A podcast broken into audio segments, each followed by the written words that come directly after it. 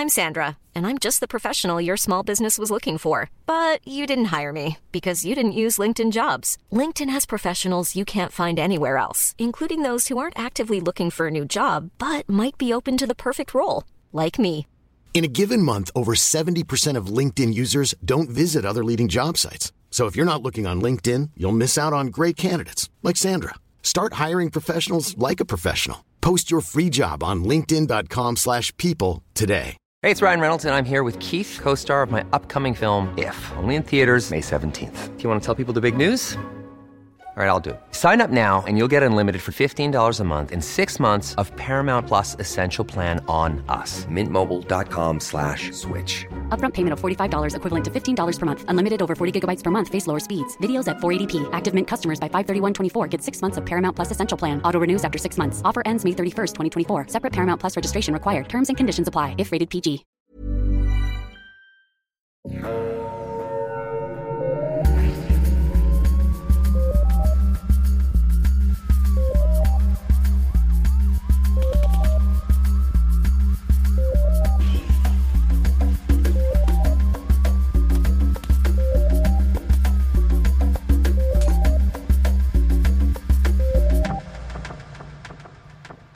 Bonjour tout le monde, bienvenue à Un peu de crime dans ton café, le podcast où on jase de crime en prenant un bon café entre amis. Je serai aujourd'hui votre animatrice Audrey et je suis avec ma très estimée amie Catherine. Comment ça va Catherine? Bonjour Audrey, ça va bien. On est dans notre studio. Et j'aurais pas du tout de plaisir aujourd'hui à vous raconter une histoire vraiment épouvantable. Ben, T'as eu en masse de plaisir ce matin avec l'Obaganza. oh, je sais, je sais. Ah, on aurait dû amener d'autres outfits Oui, on pour changer, mais de faire semblant qu'on fait ça sur plusieurs jours. Comme à la TV. Non, j'en ai malade. On n'est pas aussi bien organisé que dans Stat. Oh là là. Ah là Mais là. écoute, je pense ils vont devoir endurer nos chandails noirs. C'est correct. T'as- mis une veste? Oui, Je j'ai l'avais pas une tantôt. Il fait frisquer un peu. Un petit peu. Voilà. Je suis correct. Mhm. Alors, aujourd'hui, on va vous parler de crime, mais on va commencer avec un café. Oui, Alors- je suis déjà découragée de mon cas que je vous ai même pas encore raconté. Alors, le café que l'on boit aujourd'hui, c'est un café du Hubert Saint-Jean qui nous a été recommandé par une auditrice je m'excuse, j'ai oublié d'aller chercher ton nom, alors on va te remercier sur les posts sur les réseaux sociaux. Alors, c'est une auditrice qui nous a recommandé le café Hubert Saint-Jean. Elle nous a recommandé l'emplacement de Sherbrooke, mais Mhm. j'ai j'ai vu qu'ils avaient aussi un emplacement à Magog. Et Hmm. mes beaux-parents ont un chalet dans le bout de Magog. Alors, je m'y suis rendue avec ma belle maman pour acheter le café Guji, qui est un café d'origine éthiopienne Goody, goody, goody. avec une euh, torréfaction moyenne et des notes de mûre et de bleuet. Euh, on l'a bu tantôt, Catherine et moi, on l'a trouvé un petit peu chocolaté. Oui. Euh, C'était vraiment un excellent café. Euh, malheureusement, si je me fie au site web, on dirait qu'il n'est plus disponible. En tout cas, je le trouvais juste en anglais. Vous pouvez essayer de vous le procurer, mais sinon, je crois qu'il y a des excellents cafés chez Hubert euh, Saint-Jean. Mhm. Euh, c'est aussi une très belle location sur euh, la rue principale à Magog. Alors, si vous allez faire un petit peu de shopping, vous allez pouvoir vous arrêter pour prendre un bon café. Euh, vous pouvez naturellement demander votre grosseur de moulage Mhm. pour euh, Très bien dit, très bien dit. Grosseur de moulage. ouais, la grosseur des grains. Oui. Alors, nous, on l'avait pris pour la presse française, mais vous pouvez prendre pour n'importe quelle méthode de torréfaction. Il n'y aura pas de problème. Alors, c'est disponible sur leur site web ou peut-être en personne. Comme je vous dis, on dirait qu'il est comme plus disponible, mais euh, sinon, euh, ils font du très bon café Hubert Saint-Jean. On vous les recommande. Alors, il y a une... Vous pouvez y aller à Sherbrooke, à Mhm. Magog. Mhm. Sinon, ils ont un site web où vous pouvez vous procurer des, du café, des accessoires de café. Alors maintenant que nos tasses sont pleines et qu'on a mangé des pâtisseries, Catherine, quelle histoire terrible tu vas nous raconter aujourd'hui qui te fait, fait- qui te fait sourire comme la Mona Lisa? Euh, bon, aujourd'hui. Bonjour tout le monde. Ici Catherine d'un peu de crème. Bonjour la Terre. Ah, aujourd'hui, je vais vous parler, pour faire changement, des sévices et abus et morts d'enfants, d'une histoire qui est pas joyeuse pantoute Oh et plutôt effrayante sur un temps rare et euh, très inquiétante. J'ai nommé celle de Valérie Fabricante. Alors, euh, trigger warning pour les gens comme moi qui n'aiment pas les fusils. Il va y avoir plusieurs fusils, mais rien qu'une fois. Et on va se croiser les doigts pour qu'il n'y ait pas une, une autre tuerie entre-temps. Oui. Parce qu'au moment d'enregistrer, il vient d'en avoir une. Oui, ouais, aux États-unis, ça, c'est une autre game. Oui, là, mais... on a pas le temps, mais on va, on va espérer qu'il n'y en aura pas d'autres. On peut toujours espérer. On peut toujours espérer. Thoughts and prayers pour les Américains. C'est ça qui va régler euh, le problème des fusillades aux États-Unis. C'est pas du tout le gun control. Non, non, non, non, non, non, non, non. C'est une chaîne humaine. C'est une chaîne Parce humaine. que quand tes mains sont occupées, tu peux pas tirer du gars. C'est vrai, par exemple. Ah ah ah! Loophole. Non, j'aime ça, j'aime ça. Euh, donc, euh, est-ce que je commence direct, là? Eh ben je, oui, on je retarde parce que c'est terrible comme histoire. Il faut y aller. Ok, il faut, faut se parfait. pitcher un, deux, trois go, la patate dans l'eau. Alors, Valérie Fabricante était professeure à l'Université Concordia. Attends, mes sources arrivent après. Je suis encore dans mon intro, là. Ok, c'est parce que je veux pas qu'on se fasse chicaner. Je sais, mais j'en ai plusieurs autour. Ok. Quoi? Par qui qu'on va se faire chicaner? Qui Fabricante? aiment pas ça quand on donne pas des sources. Bon, mais je n'ai mes sources Ok, sont chut. OK. Chacha. Donc, Valérie... OK, je vais les nommer tout de suite, si tu veux. Mes sources. Un documentaire de True Crime Canada, qui est une chaîne de True Crime qui est disponible sur YouTube. Ah? Ah. Puis c'était du très, très bon reporting. J'ai été bien impressionnée. Et aussi deux articles de fond rédigés par euh, le journaliste Morris Wolf, qui étaient publiés à l'époque dans un journal qui s'appelait Saturday Night et qui ont été regroupés dans Actualité en 1994 et qui sont maintenant disponibles sur son site web. C'était des articles de fond. Oui, ben c'est ça. C'était des articles de fond. Vraiment intéressant. Puis je suis aussi allée fouiller un peu. J'ai fait un petit peu de Internet sleuthing à la fin. Je suis pas allée dans les archives de la BANQ comme, euh, comme à mon habitude. Mais euh, oui, en fait, pardon, j'ai deux articles la BANQ qui étaient des articles de, je crois bien que c'était la presse, sur le procès. On va en reparler. Puis après ça, j'ai fait un peu d'Internet sleuthing. C'est quand même assez intéressant, mais quand même assez frustrant en même temps. Donc, Valérie Fabricante, pour ceux qui ne sont pas au courant, Valérie est un homme. C'est V-A-L-E-R-Y. Valérie Fabricante était professeure à l'Université Concordia à Montréal.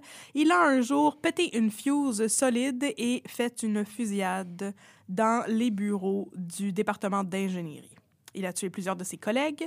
Il est donc l'auteur de la deuxième tuerie scolaire la plus meurtrière du Canada après Polytechnique avec euh, freaking euh, Marc Lépine. Il y a plusieurs rumeurs qui circulent à propos de Valérie, Valérie Fabricante, plusieurs rumeurs que j'aimerais démentir parce que ce cas-ci est beaucoup plus intéressant ce que ce qu'on pourrait penser. Parce que moi, ce que je m'étais fait dire, c'est que ah, Valérie Fabricante, il pensait que ses collègues de travail essayaient de voler ses recherches et c'est pour ça qu'il a tué tout le monde. C'est beaucoup, beaucoup, beaucoup plus compliqué que ça. C'est beaucoup ce qu'on entend, par contre. euh, C'est beaucoup ce qu'on entend, mais c'est pas vrai. Parce que c'est vrai que ses collègues étaient en train de voler ses recherches, mais c'est pas à cause de ça qu'il a tiré sur plein de monde. C'est aussi une histoire d'ingérence, de collusion, de paranoïa et surtout de tolérance envers des comportements qui sont totalement problématiques et qui n'auraient jamais, jamais, jamais dû être tolérés. Bon. Donc, je vous ai déjà donné mes sources. On va y aller. Yes, sir. OK.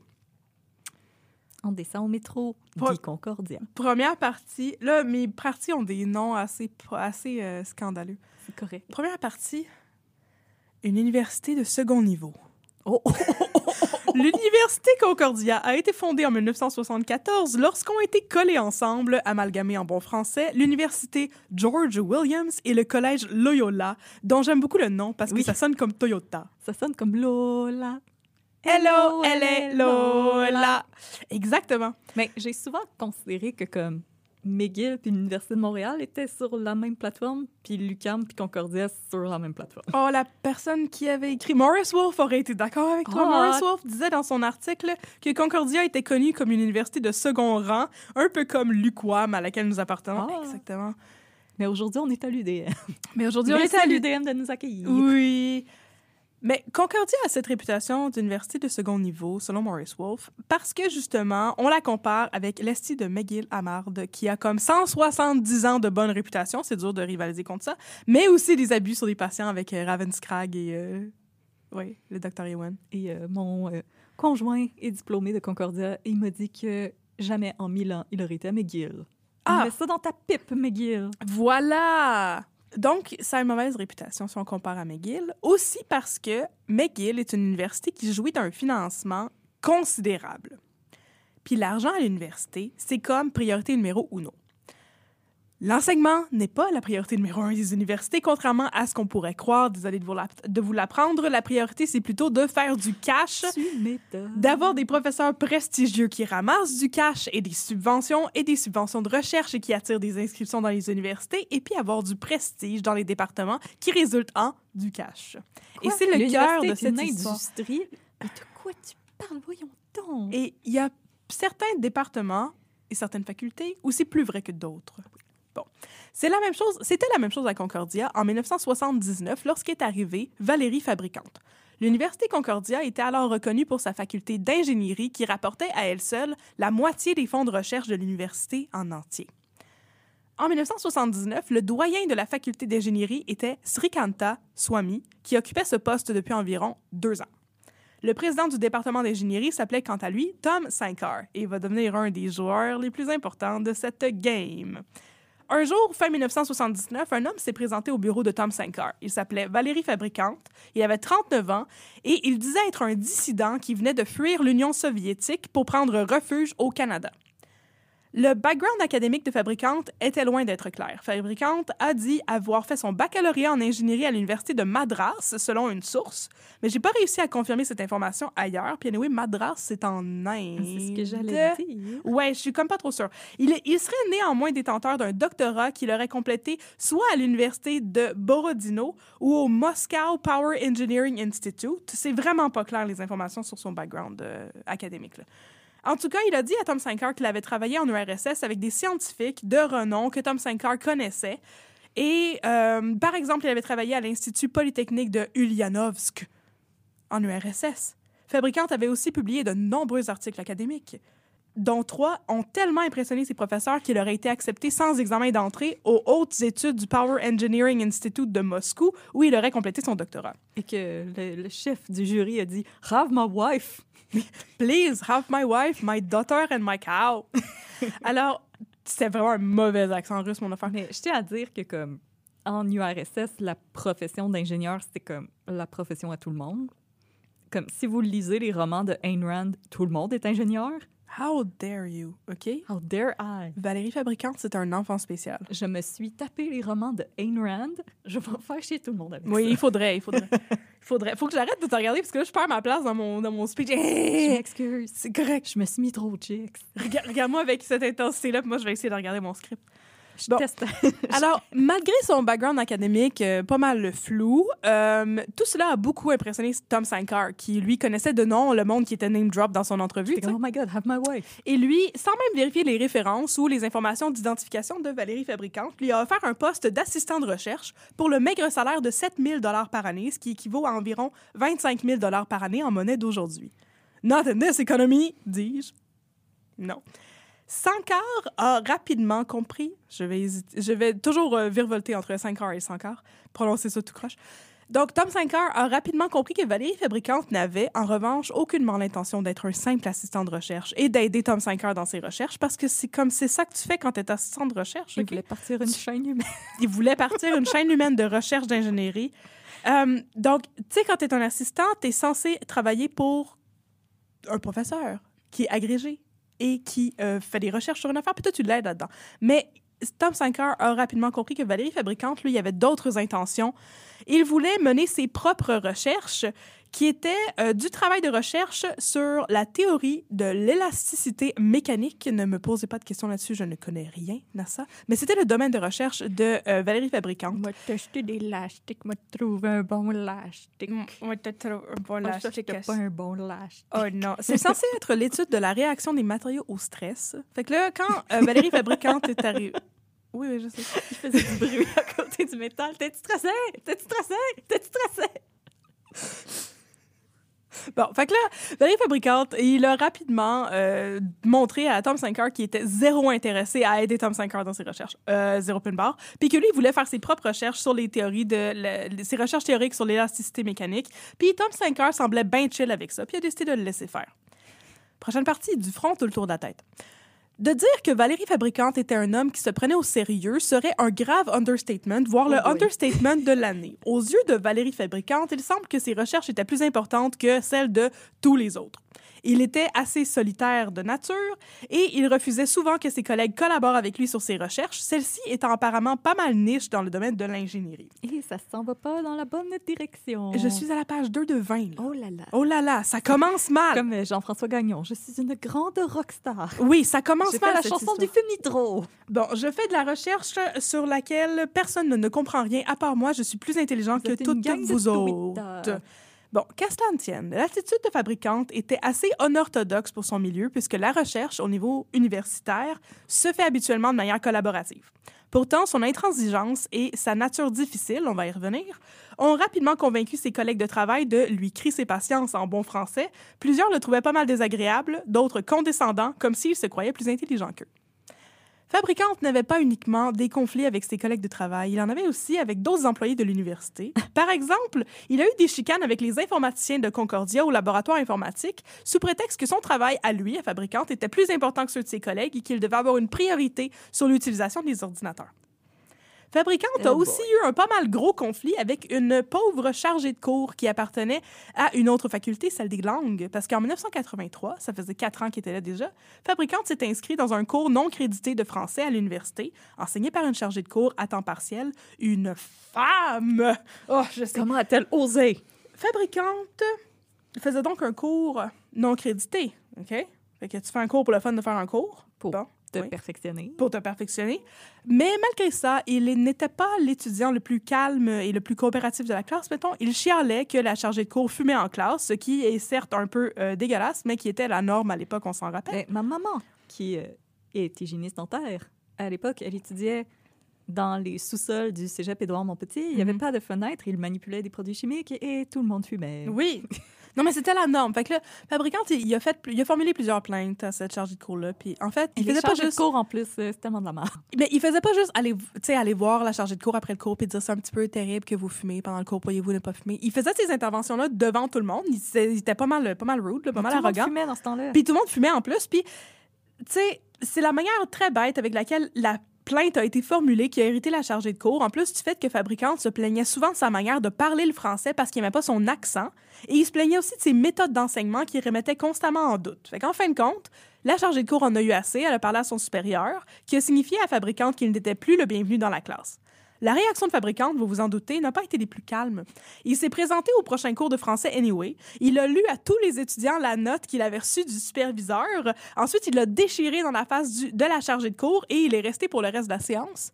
Alors, la chargée de cours a répété sa plainte à son superviseur et finalement, quelqu'un de plus haut placé dans l'organisation a fini par faire comprendre à Valérie Fabricante qu'il ne pouvait plus retourner au cours de français.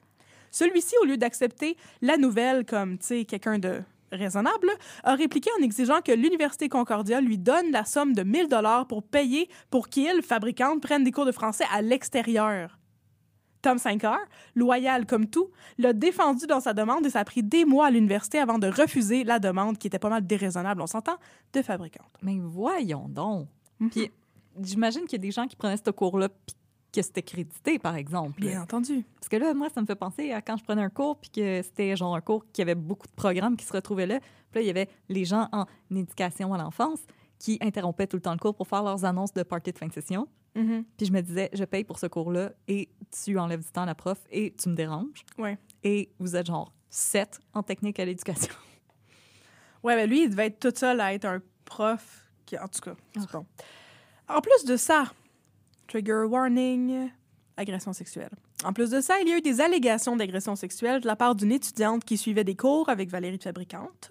Elle dit qu'il l'aurait violée en 1982. Elle a reporté son agression à l'ombudsman de l'université, mais a décidé de ne pas poursuivre sa plainte parce qu'elle avait peur de Valérie Fabricante.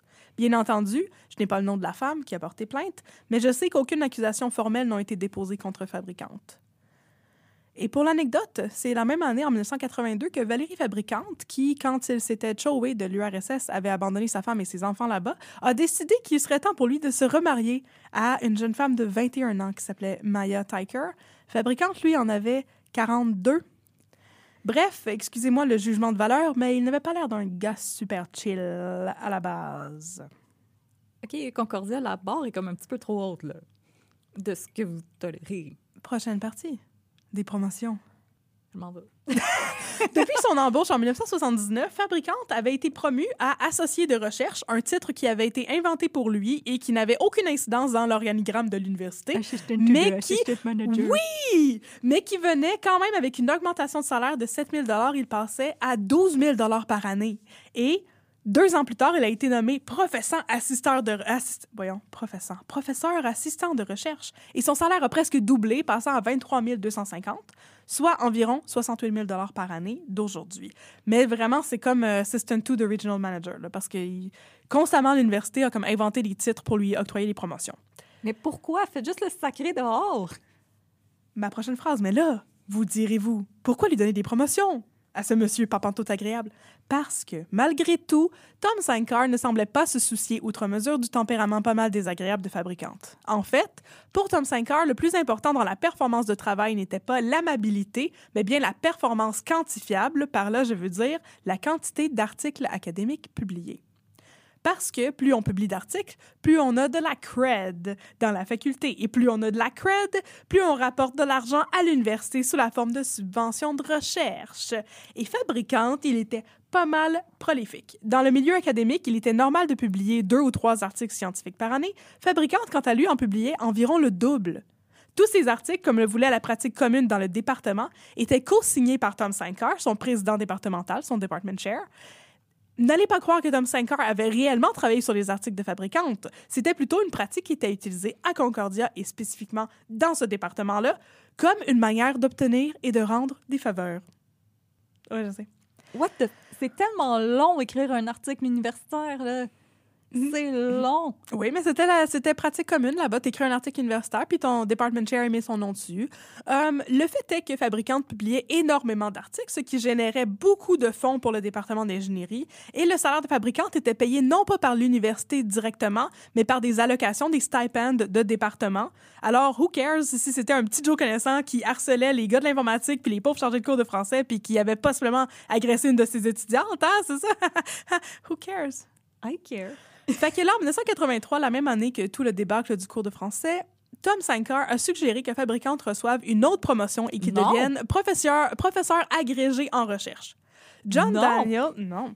John Daniel, le vice-recteur de la vie académique et la personne responsable de prendre les décisions en matière d'embauche et de promotion, était, comme qu'il dirait, pas mal réticent à l'idée de donner cette promotion à Fabricante. Il avait entendu parler du comportement pas mal problématique de Valérie Fabricante, mais Tom Sankar était choqué qu'il ait des objections sur cette base-là. Il lui a écrit avec un ton pas mal passif-agressif, et je cite I was always under the impression that we took decisions on promotions, reappointments, and salary increases purely on the basis of scholarly achievements and academic excellence rather than on the individual's behavior. I hope my understanding is valid. Fin de la citation. En bon français, on dirait qu'il lui rappelait que les promotions devaient être octroyées non pas sur la base des comportements, mais plutôt celui du mérite académique et professionnel dont il pensait que Valérie Fabricante était méritoire. Non, euh, qu'il méritait. Ben, écoute, moi, je vais plaider pour qu'on rajoute un critère. Parce que je pense que c'est euh, dans l'ordre des choses. Ah, ça se peut. Tom Sankar a aussi signalé à euh, John Daniel, le vice-recteur, que les travaux de Valérie Fabricante en mécanique du stress ou whatever étaient remarquables et il lui a même dit qu'il allait sans doute faire une percée incroyable dans les prochains mois. C'était c'était imminent. Oh my Il va God! savoir si la table est stressée. Le fait est que John Daniel a reculé et que Fabricante a reçu sa maudite promotion. Alors la vache à lait allait pouvoir rester au département un petit peu plus longtemps. Oh my God, donnez-y des stickers, des trophées, je m'en... En 1985, Valérie Fabricante a reçu une nouvelle promotion, entre guillemets. D'une certaine manière, il y a un programme gouvernemental nommé Action structurante qui a été créé dans l'objectif de fournir des fonds et subventions de recherche à divers projets de recherche et d'enseignement à travers la province. AS, Action structurante, a fourni de l'argent à Concordia pour former le CONCAV, Concordia Computer Aided Vehicle Engineering Center. Moi, j'aurais appelé ça le CAVEC. Concordia Computer Aided Vehicle Engineering Center. CAVEC, en tout cas, whatever. Bon, c'est pour ça que... Concave. C'est pour ça que je suis ingénieur, j'ai pas trouvé ce nom-là. En tout cas, le Concave devait travailler en collaboration étroite avec le ministère des Transports pour superviser l'implémentation de nouvelles technologies dans le domaine des transports. Donc, l'Université voyons, l'Université Concordia cherchait trois professeurs agrégés pour être employés par le Concave pour une durée de trois ans, avec la possibilité que leur contrat soit ensuite reconduit pour deux ans supplémentaires. Et au terme des cinq ans, si le Concave avait réussi à démontrer sa valeur, le gouvernement du Québec allait octroyer à Concordia les fonds nécessaires pour créer non pas un, non pas deux, mais bien trois nouveaux postes permanents à la faculté d'ingénierie. Le frère de Tom Sankar, Cheshadri Sankar, a été élu directeur du Concave et Valérie Fabricante a été recrutée comme professeur agrégé affilié au Concave. Est-ce un conflit d'intérêt? Oui. Je suis comme, non, non, non, non, non, non, non, non, non. Non, c'est pas vrai que ça marche, là. T'es supposé d'être Au Concave, récusé. Et... Non, Concave, c'est comme ça que ça marche. Donc, les bureaux de Valérie Fabricante... T'es cave. Ouais. Les bureaux de Valérie Fabricante ont été déplacés au grand bonheur de tous ses collègues bye bye! dans le building du Concave. Attends, je vais t'aider à faire tes boîtes. Eh, ça va même aller les porter. Oui, loin des bureaux du département d'ingénierie. Et en plus, son salaire a été augmenté à 30 000 par année. Avant, c'était 23 500. Voilà. Hey, Donnez-en un massage de pied dans Rayette. Tout le monde était bien heureux de cette solution, surtout ses collègues qui n'avaient plus à côtoyer un loose cannon tous les jours. Écoute, tant mieux pour eux. La job à Concave pour Valérie Fabricante, c'était comme le American Dream, le Canadian Dream, comme le Canadian Club en tout cas, parce que ça signifiait qu'il avait désormais une certaine sécurité d'emploi. Cette sécurité d'emploi lui a donné un petit boost supplémentaire de confiance en soi, Oh, dont il avait grandement... C'est ça, il avait clairement besoin de ça. Euh, hashtag sarcasme. Dorénavant, Valérie Fabricante a décidé de ne plus mettre le nom de ses collègues sur ses articles du tout, même si c'était alors la pratique commune au sein du département. Donc, je vais ici faire un petit aparté pour parler d'une information que j'ai souvent entendue avant d'entamer mes recherches. Comme je vous l'ai dit en intro, tout le monde qui me parlait de ce cas m'a dit que Valérie Fabricante était convaincue que ses collègues voulaient lui voler ses recherches académiques, ses recherches scientifiques, et c'est pour ça qu'il aurait fait une tuerie. Si j'ai bien compris, c'est pas exactement vrai. Ce qu'il trouvait malhonnête, c'était la pratique de mettre le nom du directeur de département comme contributeur à un article scientifique juste parce qu'il était le directeur. Fabricante ne semblait pas craindre que ses collègues volent les résultats de ses recherches et les publient sous leur nom seul, mais il était plutôt écœuré de partager ses accomplissements avec d'autres. Mais au début, il avait l'air bien chill avec ça. Oui, parce que c'est ça la pratique. Mais donc, c'est pas parce qu'il avait peur de vraiment se faire voler ses recherches. C'est plus parce qu'il était tanné. Mais en fait, c'est même pas juste parce qu'il était tanné. Vous allez voir, c'est parce qu'à la fin, il s'est trouvé complètement acculé au pied du mur, puis ça marchait plus pantoute. Mais donc, cette question-là de qui signait les articles euh, scientifiques et tout, c'est, ça fait partie de l'histoire, mais c'est pas vraiment le nerf de la guerre. Fait qu'il faut comme commencer déjà à démentir ce- ce- cette euh, croyance-là qu'on a par rapport à l'histoire de Valérie Fabricante. C'est pas simple comme ça. C'est pas juste pour ça qu'il y a une tuerie qui est arrivée éventuellement. Prochaine partie. Une débarque, puis une rembarque. En 1988, quand la revue de poste de fabricante au Concave est arrivée, il s'est fait dire par Cheshadri Sankar que son contrat serait reconduit pour un an seulement, puis serait définitivement révoqué. Fabricante était choc. Il était aussi convaincu que la raison pour laquelle on le slaquait était qu'il avait arrêté de mettre les noms de ses collègues sur ses publications scientifiques. Ça n'avait sans doute rien à voir avec le fait qu'il était bête comme ses pieds et comme pas fin pantoute avec tout le monde, n'est-ce pas? Non. Fait que Fabricante s'est donné comme mission de prouver qu'il y avait un complot contre lui. Et il a commencé à enregistrer ses conversations avec ses collègues pour essayer de les pogner dans un mensonge. Là, on se rappelle qu'on était dans les années 80. Alors, je sais pas à quel genre de technologie il y avait accès, Valérie Fabricante, mais c'est sans doute moins slick que l'écoute électronique illégale dans District 31. Oui, mais il venait de l'URSS. C'est vrai. avait mis des petits micros dans ses fleurs. Ça se peut. Parle plus fort dans mon potos. En tout cas, il a commencé à enregistrer ses conversations avec ses collègues et il a menacé tout le monde qu'il les reverrait en cours. Je pensais que tu allais dire en enfer. À l'enfer aussi, mais tout pour se faire des amis. Plus tard ce printemps, il a pogné une autre chicane avec les employés de l'université quand il a commandé une imprimante laser à travers Concordia, puis refusé de la payer et essayé de forcer l'université Concordia à payer à sa place. À cette époque, Fabricante avait... like we're made of money, on n'est pas McGill. I know. À cette époque, Fabricante avait un nouveau patron. Fait que le Tom Sankar était parti. Son nouveau patron s'appelait Sam Osman. Tom Sankar avait été forcé de démissionner quand de nombreuses divergences avaient été découvertes dans les livres de comptes du département d'ingénierie. Oh Ah, ben, oh ben, oh ben. Anyway, Fabricante et Mike Stefano, le gérant des achats à Concordia, ont amorcé une correspondance enflammée, pas dans le bon sens. À un moment donné, le Pas ton... comme Marlène Chalfoun. Non! À un moment donné, le ton des mémos de Fabricante a shifté vers les menaces directes et Stefano a fait une plainte à Sam Osman, le nouveau président du département d'ingénierie. Fabricante lui avait écrit que si le harcèlement à son égard continuait, Fabricante n'aurait d'autre choix que d'exposer publiquement tous les scandales de l'université. C'est toi qui les as fait, les scandales. Ben oui, puis c'est toi qui fais du harcèlement à tes collègues. C'est quoi le harcèlement dont t'es victime, là? T'es, t'es la source du harcèlement, monsieur. Donc, fait que là, Fabricante, il a décidé finalement de se montrer raisonnable et couper la poire en deux. Puis il a dit à Mike Stefano, je vais payer pour l'imprimante si Sam Osman lui demande. Et là, Sam Osman, il a dit que il allait payer pour l'imprimante si le recteur de l'université lui demandait. Puis finalement, ben, euh, un des vice-recteurs a décidé de payer à la place de Valérie Fabricante. Je veux plus jamais entendre quelqu'un dire que les femmes sont trop émotives. Parce que là, on dirait une gang de petits garçons de 5 ans qui se tirent les cheveux. C'est des ingénieurs, des recteurs d'université. Vous êtes trop vieux pour agir de même. Ah ah. Il y a des claques qui se perdent. Il y en a des gars qui se perdent. Fait que là, j'imagine que vous, vous me voyez venir, là, mais on commence à avoir un pattern ici. Là. Bon, il y a un pattern où est-ce qu'on tolère du harcèlement à l'interne, puis des menaces de la part de Valérie Fabricante. Et euh, on finit par céder à une guerre d'usure, parce que Valérie Fabricante, il était tenace en tabarnouche. Il faut remettre à César ce qui revient à César, puis la ténacité, c'était pas mal son middle name. Bon, entre-temps, Fabricante est allé voir le doyen. Euh, comment il s'appelait? C'est quoi son prénom? J'ai juste son nom. Il est allé voir le doyen Swami. Euh, fun fact, l'article de Maurice Wolf que j'ai lu, c'était en anglais.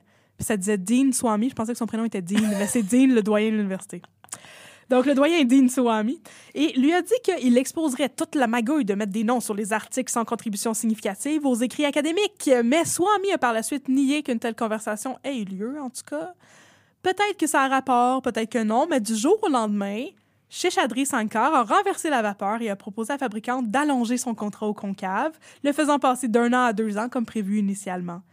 Ce que cela a signifié à Valérie Fabricante, c'était que les menaces et les guerres d'usure semblaient fonctionner en sa faveur. Il était agressif, persistant, tenace et les gens finissaient, finissaient par céder à ses demandes, aussi déraisonnables pouvaient-elles être. Il a accepté l'offre de Sheshadri Sankar, ayant désormais un nouvel objectif en tête la titularisation. Oh la la lou. Prochaine partie. A tenure story.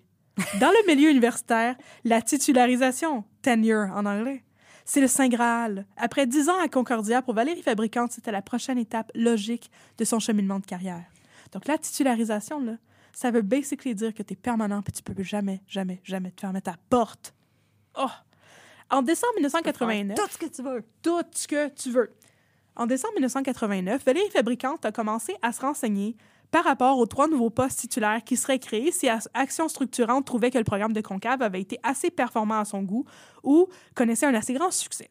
Il est donc allé voir Sam Osman, le président, et lui a dit qu'il aimerait avoir un des postes, qu'il aimerait vraiment avoir un des postes. En fait, il lui a confié qu'il avait fait application pour 700 postes différents et que s'il ne recevait aucune réponse favorable pour ces applications-là, il serait obligé de, et je cite, régler l'affaire à l'américaine. Il a dit ça en faisant un finger gun. Pardon. En tout cas, Sam Osman Je... ne riait pas jaune, lui, il riait tout court parce qu'il était rendu habitué au langage coloré de fabricante et le fait est qu'il n'a pas pris la menace au sérieux. Au contraire, il a promis à Valérie Fabricante qu'il l'aiderait à obtenir une des jobs que Fabricante voulait tant avoir. Il me semble que ce poste-là m'irait bien. Qu'est-ce que t'en penses? mon job. Si tu veux pas me le donner, ça se peut que j'arrive avec une mitraillette. Ah, qu'est-ce qu'il est comique? oh! Ça! Va. Come on, là! Si on trouvait pas que c'était un peu too much avant, là, son harcèlement du gars qui dit Hey, t'as commandé une. Parce que l'imprimante qu'il avait commandée, je l'ai pas dans mon script, là, mais ça coûtait une affaire comme 8000$, là. C'est une grosse imprimante laser, là. Puis il était comme, oh, mais là, c'est l'université qui devrait me le payer maintenant. Puis tout le monde était comme, Oh, pourquoi tu l'as commandé comme ça? Demander à l'université de l'acheter pour toi dans ce cas-là. En tout cas, fait que, bon, là, si on trouvait que c'était déraisonnable avant, là, c'est rendu comme. Ah, je, je n'ai jamais trouvé cet homme raisonnable. Prochaine étape, c'est l'université Valérie Fabricante. Yes. la faculté fabricante. Puis tout le monde porte des t-shirts avec ma face. En février, euh, là on est rendu en 1989, le... non, là on est rendu en 90, c'est ça. En février 90, le département d'ingénierie mécanique a tenté encore une fois de donner une promotion imaginaire à la fabricante pour le faire passer de professeur agrégé de recherche à professeur de recherche. Assistant to the regional manager. Empereur de Concordia. Empereur, délégué et agrégé de recherche d'assistanat de Concordia. Cette fois-ci, ça n'a pas passé. Il y avait un nouveau shérif en ville, un nouveau shérif, qui s'appelait Rose Shinin, la nouvelle vice-rectrice Oh académique. non! Mhm, C'est mhm. une femme! C'est une femme. Et elle, en plus, elle venait d'une autre université. Je pense qu'elle venait de l'université de, de, de, de- de- Pas Waterloo. Elle venait d'une autre université. Puis elle était vraiment pas populaire parce que tout le monde était comme elle, elle se pense fraîche, hu, hu, hu. elle vient d'une autre université puis elle vient chialer sur nos méthodes de fonctionnement. Mais nous autres, on est habitués de fonctionner comme ça. Puis en plus, elle a des seins. Hmm, Bon. Alors, euh, celle-ci a refusé la promotion de fabricante sous prétexte qu'il n'existait pas de poste de professeur de recherche. Anyway, fabricante gagnait désormais 54 340 dollars par année, ce qui équivaut à 115 000 dollars aujourd'hui. Il n'était pas vraiment à plaindre. Mais la titularisation, il la voulait en sacrament. Et ce n'était pas une petite personne comme Rose Shinin qui allait l'empêcher de l'avoir. Voyez-vous, fabricante avait une solution à tous ses problèmes. La violence. Prochaine partie. Waking up and choosing violence. oui, son vision board, c'était des guns. Ce que Fabricante a mentionné à Sam Osman, comme quoi il voulait régler les problèmes, euh, ses problèmes à l'américaine, Ah, c'est serait une bonne dû- blague. C'était une- c'était pas une bonne blague pantoute et ça aurait dû sonner une grosse cloche dans la tête de son boss, mais en tout cas, ça l'a sonné dans la tête d'autres collègues de fabricante. Par exemple, lors d'une discussion avec l'assistante du recteur qui s'appelait Catherine McKenzie concernant un transfert possible dans un autre département, Valérie Fabricante aurait dit qu'il comprenait désormais que la seule manière d'obtenir ce qu'on veut en Amérique du Nord, c'est d'acheter euh, d'acheter un gun et de tirer des gens. Ce Non. genre de propos a Non. Non. non. Ce genre de propos a, avec raison, alerté la pauvre assistante directeur qui s'est empressée de les rapporter au spécialiste de résolution de conflits de l'université, Grandon Haynes. No hate à Grandon Haynes? Fais juste appeler la police. Spécialiste de résolution de conflits, là, c'est un beau titre sur papier qui n'équivaut à aucun réel pouvoir. Non, non, Ça n'a pas empêché Grandon Haynes de confronter Valérie Fabricante à ce sujet et de discuter avec lui à de nombreuses reprises au cours des mois qui ont suivi. Lors d'une de ces conversations, Fabricante aurait déclaré qu'il avait déjà un pistolet et qu'il avait l'intention de tirer le doyen, Tom Sankar et son frère Shishadri, entre autres. Il a juste Brandon- dit ça en conversation. Oui, oui, oui, oui, au gars qui est censé être comme le médiateur de résolution de conflits. là. Appelle la police, monsieur. Grandon Ames a aussi été alarmé, par ce genre de propos qu'il a reporté au euh, recteur Patrick Keniff. Celui-ci avait aussi été visé par les menaces de Valérie Fabricante, qui avait confié à Haynes vouloir le prendre en otage. En tout cas, Keniff a par la suite nié avoir eu vent des propos de Fabricante avant le procès de ce dernier. Fait que, est-ce que Haynes a vraiment eu cette conversation avec son patron? On ne le saura jamais. Le fait est qu'il y a beaucoup de choses là-dedans, là que par la suite, les personnes concernées se sont rétractées puis ont dit non, non, on n'a jamais eu cette conversation-là. Et ça sonne un petit peu comme une manière de se déresponsabiliser. C'est comme. dans ce temps-là, moins. L'Internet va finir par rentrer en ligne de compte, là, et à un moment donné, il va se mettre à harceler du monde par courriel, fabricante. Là, mais je veux dire, les papiers, ça se perd, puis c'est plus facile de dire comme non, mais on n'a jamais eu ce mémo-là, on n'a jamais eu cette conversation-là, on n'a aucune preuve, puis on connaissait pas le comportement problématique de Valérie Fabricante. C'est ça. Fait est-ce que c'est arrivé pour vrai? Est-ce que c'est juste une excuse? On ne sait pas. On peut pas. euh, Bon. C'est deux possibilités qu'on vous expose. En tout cas, l'université a décidé de prendre des mesures pour se protéger de Fabricante. Alors, pendant plusieurs mois, la sécurité a suivi Fabricante sur le campus et des gardes de sécurité ont été mis en poste devant les demeures du doyen Swami, de Dean Swami, et du recteur Patrick Keniff. Catherine McKenzie, l'assistante du recteur, et Grandon Haynes ont aussi consulté deux psychiatres concernant Fabricante. Le premier a conclu que Fabricante semblait être un homme dangereux et qu'il avait le potentiel de devenir violent. L'autre, Dr. Walter Steiner, a conclu qu'il n'était nullement dangereux, Fabricante, mais qu'il semblait souffrir d'un trouble de personnalité et que la, me- la meilleure manière de dealer avec lui serait de lui envoyer a strongly worded letter, donc une lettre d'avertissement. Appelez la police! Non, non, non, non, non, non, non, non, non. Faut mettre les limites. OK? Faut mettre les limites avec lui. On va y envoyer une lettre. En janvier 1990, donc toi, tantôt on était en 89, là on est en 90 pour vrai. En janvier 1990, Grandon Haynes, le, euh, le médiateur de résolution de conflits qui n'a aucun pouvoir, il est allé voir Rose Shanine, la vice-rectrice académique, pour lui transmettre un message de la part de fabricante. Celui-ci lui faisait dire que si elle ne faisait pas ce qu'il lui demandait, elle aurait droit au même traitement que les autres. Qui signifie « Pow pow ». Rose Shinen a immédiatement informé la sécurité. Non! C'est la fin de ça. La sécurité, that was the end of that. C'est c'est ça. En septembre 1990, Sam Osman a recommandé la candidature de fabricante pour un des trois nouveaux postes qui venaient d'être créés au terme du projet du Concave, qui avait satisfait les exigences de action structurante. Chez Chadri Sankar a aussi soutenu la candidature de fabricante.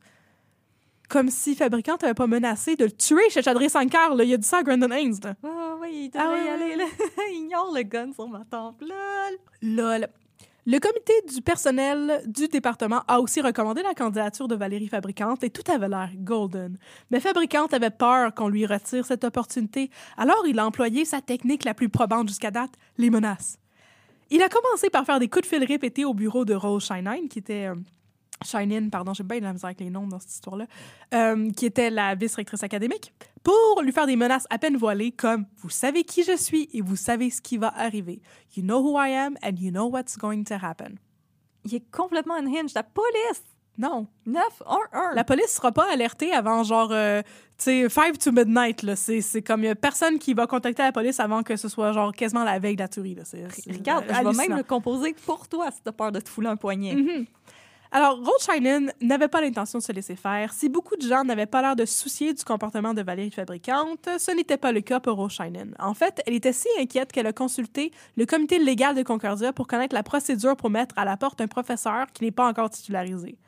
On lui a répondu qu'il fallait qu'il ait au moins deux avertissements par écrit, et ainsi qu'un dossier bien étoffé de plaintes, d'avertissements et de discussions avec l'employé, toutes des choses que les prédécesseurs de Shinen ne s'étaient pas badrés de monter. À ce stade-ci, ça fait plus de dix ans qu'il travaille à l'université. Il est arrivé bien des choses, dont le truc du cours de français, c'est en 83. Ça fait longtemps. Il n'y avait pas de traces écrites de ça. Non. Rose Shinen a aussi reçu un avertissement. L'université ne pourrait pas sévir concernant des comportements inadéquats, ni si les mesures de discipline n'avaient pas été, été établies au préalable, pardon, ni si les aspects problématiques des comportements n'avaient pas été énoncés au préalable. C'est elle qui reçoit un avertissement. oui, c'est ça. Donc, l'université ne peut pas sévir si elle n'avertit pas Valérie Fabricante que son comportement est pas tolérable avant de lui faire des, avertissements formels. Parce que c'est ça. Sinon, l'université pourrait être tenue responsable d'avoir tacitement cautionné des comportements négatifs. Donc, il fallait prendre action, mais il fallait prendre action en lui signifiant c'était quoi son comportement qui était comme répréhensible. Puis après ça, faire des avertissements officiels par écrit, puis monter un dossier de plainte. Shiny en a déduit qu'elle n'aurait besoin que de deux lettres à fabricante pour le crisser à la porte. Elle a commencé par une strongly worded letter à la recommandation du docteur Walter Steiner de tantôt pour informer fabricante que son harcèlement par téléphone, son ton et ses menaces étaient inacceptables et que s'il continuait, elle n'aurait d'autre choix que d'avoir recours à des mesures disciplinaires. Et c'était Je m'en vais te chicaner. et c'était, mesdames et messieurs, la première fois que quiconque s'adressait aussi fermement à Valérie Fabricante et elle écrit en plus de ça. Slow clap. Ça fait plus de dix ans qu'il est là. Valérie Fabricante a fait dire à Shinen par l'entremise de Grandon Haynes qu'il s'excusait pour son comportement, mais il n'est pas venu lui dire lui-même. Il s'excusait par l'entremise du monsieur Ré- résolution de conflit. Shinen a ensuite décidé de s'adresser directement aux professeurs titulaires et aux membres seniors du département d'ingénierie mécanique. Elle voulait les convaincre de retirer leur soutien à la candidature de fabricante pour la titularisation, mais elle s'est rapidement fait débouter, peut-être parce qu'elle était une femme. C'est ce qu'avance Morris Wolf dans son article. Je n'ai même pas inventé ça. Mais surtout parce que la personnalité d'une personne ne devrait pas entrer en ligne de compte dans son éligibilité à recevoir une promotion ou une titularisation. Hey, je t'écœurais de cette excuse-là. Là. C'est genre, tu peux être la pire personne sur Terre, mais en autant que tu fais bien ta job, ça nous dérange pas. Mais c'est parce que si tu fais bien ta job, on a des subventions. Sam Osman, le président du département, a aussi théorisé qu'une titularisation pourrait peut-être apaiser Fabricante. Ça ferait ressortir le meilleur en lui. Non. Osman a conclu la rencontre en disant... Non, Des trucs, puis il en demande plus. je sais. Après ça, il va vouloir devenir président des États-Unis. Oui. Osman a conclu la rencontre en disant à Shinin que si elle osait s'opposer à la décision du département, il allait déposer un grief contre elle pour l'empêcher de s'opposer à la décision du département. C'est vraiment wholesome comme dynamique à- au sein de l'université, on s'entend là-dessus. Mange un chat. Alors, en novembre 1990, Rose Shinin n'avait d'autre choix que de contacter directement le recteur Patrick Keniff. Elle lui a envoyé une lettre pour l'informer de sa discussion avec le département de génie mécanique et lui a dit qu'elle avait de sérieuses réserves quant à la possibilité d'une titularisation pour Valérie Fabricante. Là, j'ai euh, une autre belle citation en anglais, je vais la traduire par la suite. All members of the faculty were adamant that Dr. Fabricant was an asset, but none of them wanted to work with him or near him. Je pensais que tu allais dire was an ass. Mm, asset. Pour traduire librement, tout le département était convaincu qu'il était un atout précieux au département, malgré le fait que personne ne veuille travailler avec ou près de lui. En revanche, en revanche, Rose Shinin ne se disait pas prête à se battre contre l'entièreté du département de génie mécanique pour bloquer la candidature de fabricante. Ça lui semblait une tâche beaucoup trop colossale. Elle espérait sans doute recevoir du soutien de la part de son patron, le recteur, mais elle n'en a malheureusement pas reçu. Le fait est que Patrick Keniff n'était pas un recteur très populaire parce qu'il était très rarement présent sur le campus, mais il avait paradoxalement de la difficulté à déléguer. Donc, aucune décision n'était prise en son absence et son absence était quasi perpétuelle. Les employés de l'université étaient donc laissés à eux-mêmes la plupart du temps. Ne recevant pas de rétroaction de la part de Patrick Keniff, Shinin s'est résolu à dire au département que s'ils offraient un nouveau contrat à Valérie Fabricante, il serait leur problème et ils devraient le gérer eux-mêmes. Elle a tout de même réussi à ajouter une clause supplémentaire au nouveau contrat de fabricante. Celui-ci devra attendre trois ans supplémentaires avant d'être considéré pour la titularisation et son nouveau contrat serait de deux ans fixes avec une possibilité de prolongation après une revue de sa performance à l'automne 1991. Ils avaient réussi à le contenter pour l'instant. Prochaine partie, le début de la fin. Le contrat de fabricante a donc été encore une fois renouvelé. Au printemps 1900... Ça va-tu? Je me sens comme dans The IT Crowd quand il y a le feu, puis là, le, le- le truc pour éteindre le feu, il pogne en feu. Puis là, il est comme, oh, I'm just gonna put this fire with this fire. Oui. Puis là, je vais envoyer un courriel au pompier. Oui, c'est... euh, Ah ouais. Alors, le contrat de fabricante était encore une fois renouvelé. Au printemps 1991, le département lui a même offert une augmentation de salaire basée sur son mérite en tant que professeur et en tant que chercheur. La plus haute augmentation de salaire qui avait alors été offerte à un professeur de son rang dans le département. Au lieu de s'en contenter... pomme, tant qu'à y être, let's go. Non, non. Au lieu de s'en contenter, Fabricante s'est présentée dans le bureau de Sam Osman avec de nouvelles demandes. Il voulait se faire octroyer une sabbatique de quatre mois avec paye pour accepter un fellowship à 4500 dollars par mois dans une université en France. Ce qui serait genre totalement illégal parce qu'il serait en double emploi, on s'entend. La demande a donc été refusée, mais Osman lui a dit qu'il pouvait prendre congé sans solde pour aller en France si ça y tentait, mais Fabricante, ça y tentait pas. Il voulait le beurre et l'argent du beurre. En juillet 1991, Fabricante a formulé une nouvelle demande funky.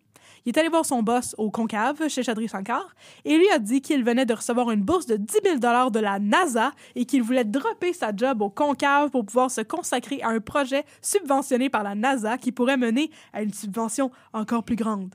Il était, en revanche, contractuellement obligé de travailler pour Chadri Sankar, you know, alors une fois encore, la demande a été refusée. Et puis là, en octobre Y, 1991... y avait-tu vraiment contrat avec la NASA? Ou... Who knows? Je sais pas. Ça, c'est, j'ai pas fouillé ce bout-là. là. Et puis là, en octobre 1991, à quelques semaines à peine de sa revue professionnelle, Fabricante a fait une autre demande qui lui a fait perdre un grand allié dans le département et qui a pas mal sonné le glas de sa carrière à Concordia. Comme quoi, quand on étire trop l'élastique, il nous pète d'en face, hein, monsieur, euh, j- mécanique du stress. Monsieur mécanique du stress, tu l'as testé en s'il vous plaît. Alors, Fabricante est retourné voir Sam Osman pour lui demander s'il pouvait utiliser une subvention de 7000 dollars qu'il avait reçue à l'interne à Concordia pour se dégager de ses obligations d'enseignement à Concordia et se consacrer uniquement à sa recherche. Osman lui a répondu que ça contrevenait non seulement aux réglementations à l'interne, mais aussi aux réglementations fédérales. Les fonds octroyés comme subvention de recherche doivent servir uniquement, guess what, à la recherche et non pas à se payer des vacances pour se dégager de ses tâches d'enseignement. Fabricante lui a répondu de manière assez insolente Are you trying to scare me? I'm not scared. I wrote a letter and I want a written reply. Alors, est-ce que tu essaies de me faire peur? Je n'ai pas peur. J'ai écrit une lettre et je voudrais une réponse écrite. Et réponse écrite, il a reçu. Osman lui a répondu que ce qu'il proposait était illégal et que de surcroît, il aimerait que Fabricante lui soumette un rapport détaillé quant à ses objectifs d'enseignement à long terme en vue de sa revue professionnelle qui allait se dérouler dans quelques semaines. Puis là, pour la première fois, il commence à être un petit peu alerté là, par rapport Il à son commence à avoir du pushback. Il Oui. commence à être temps, là.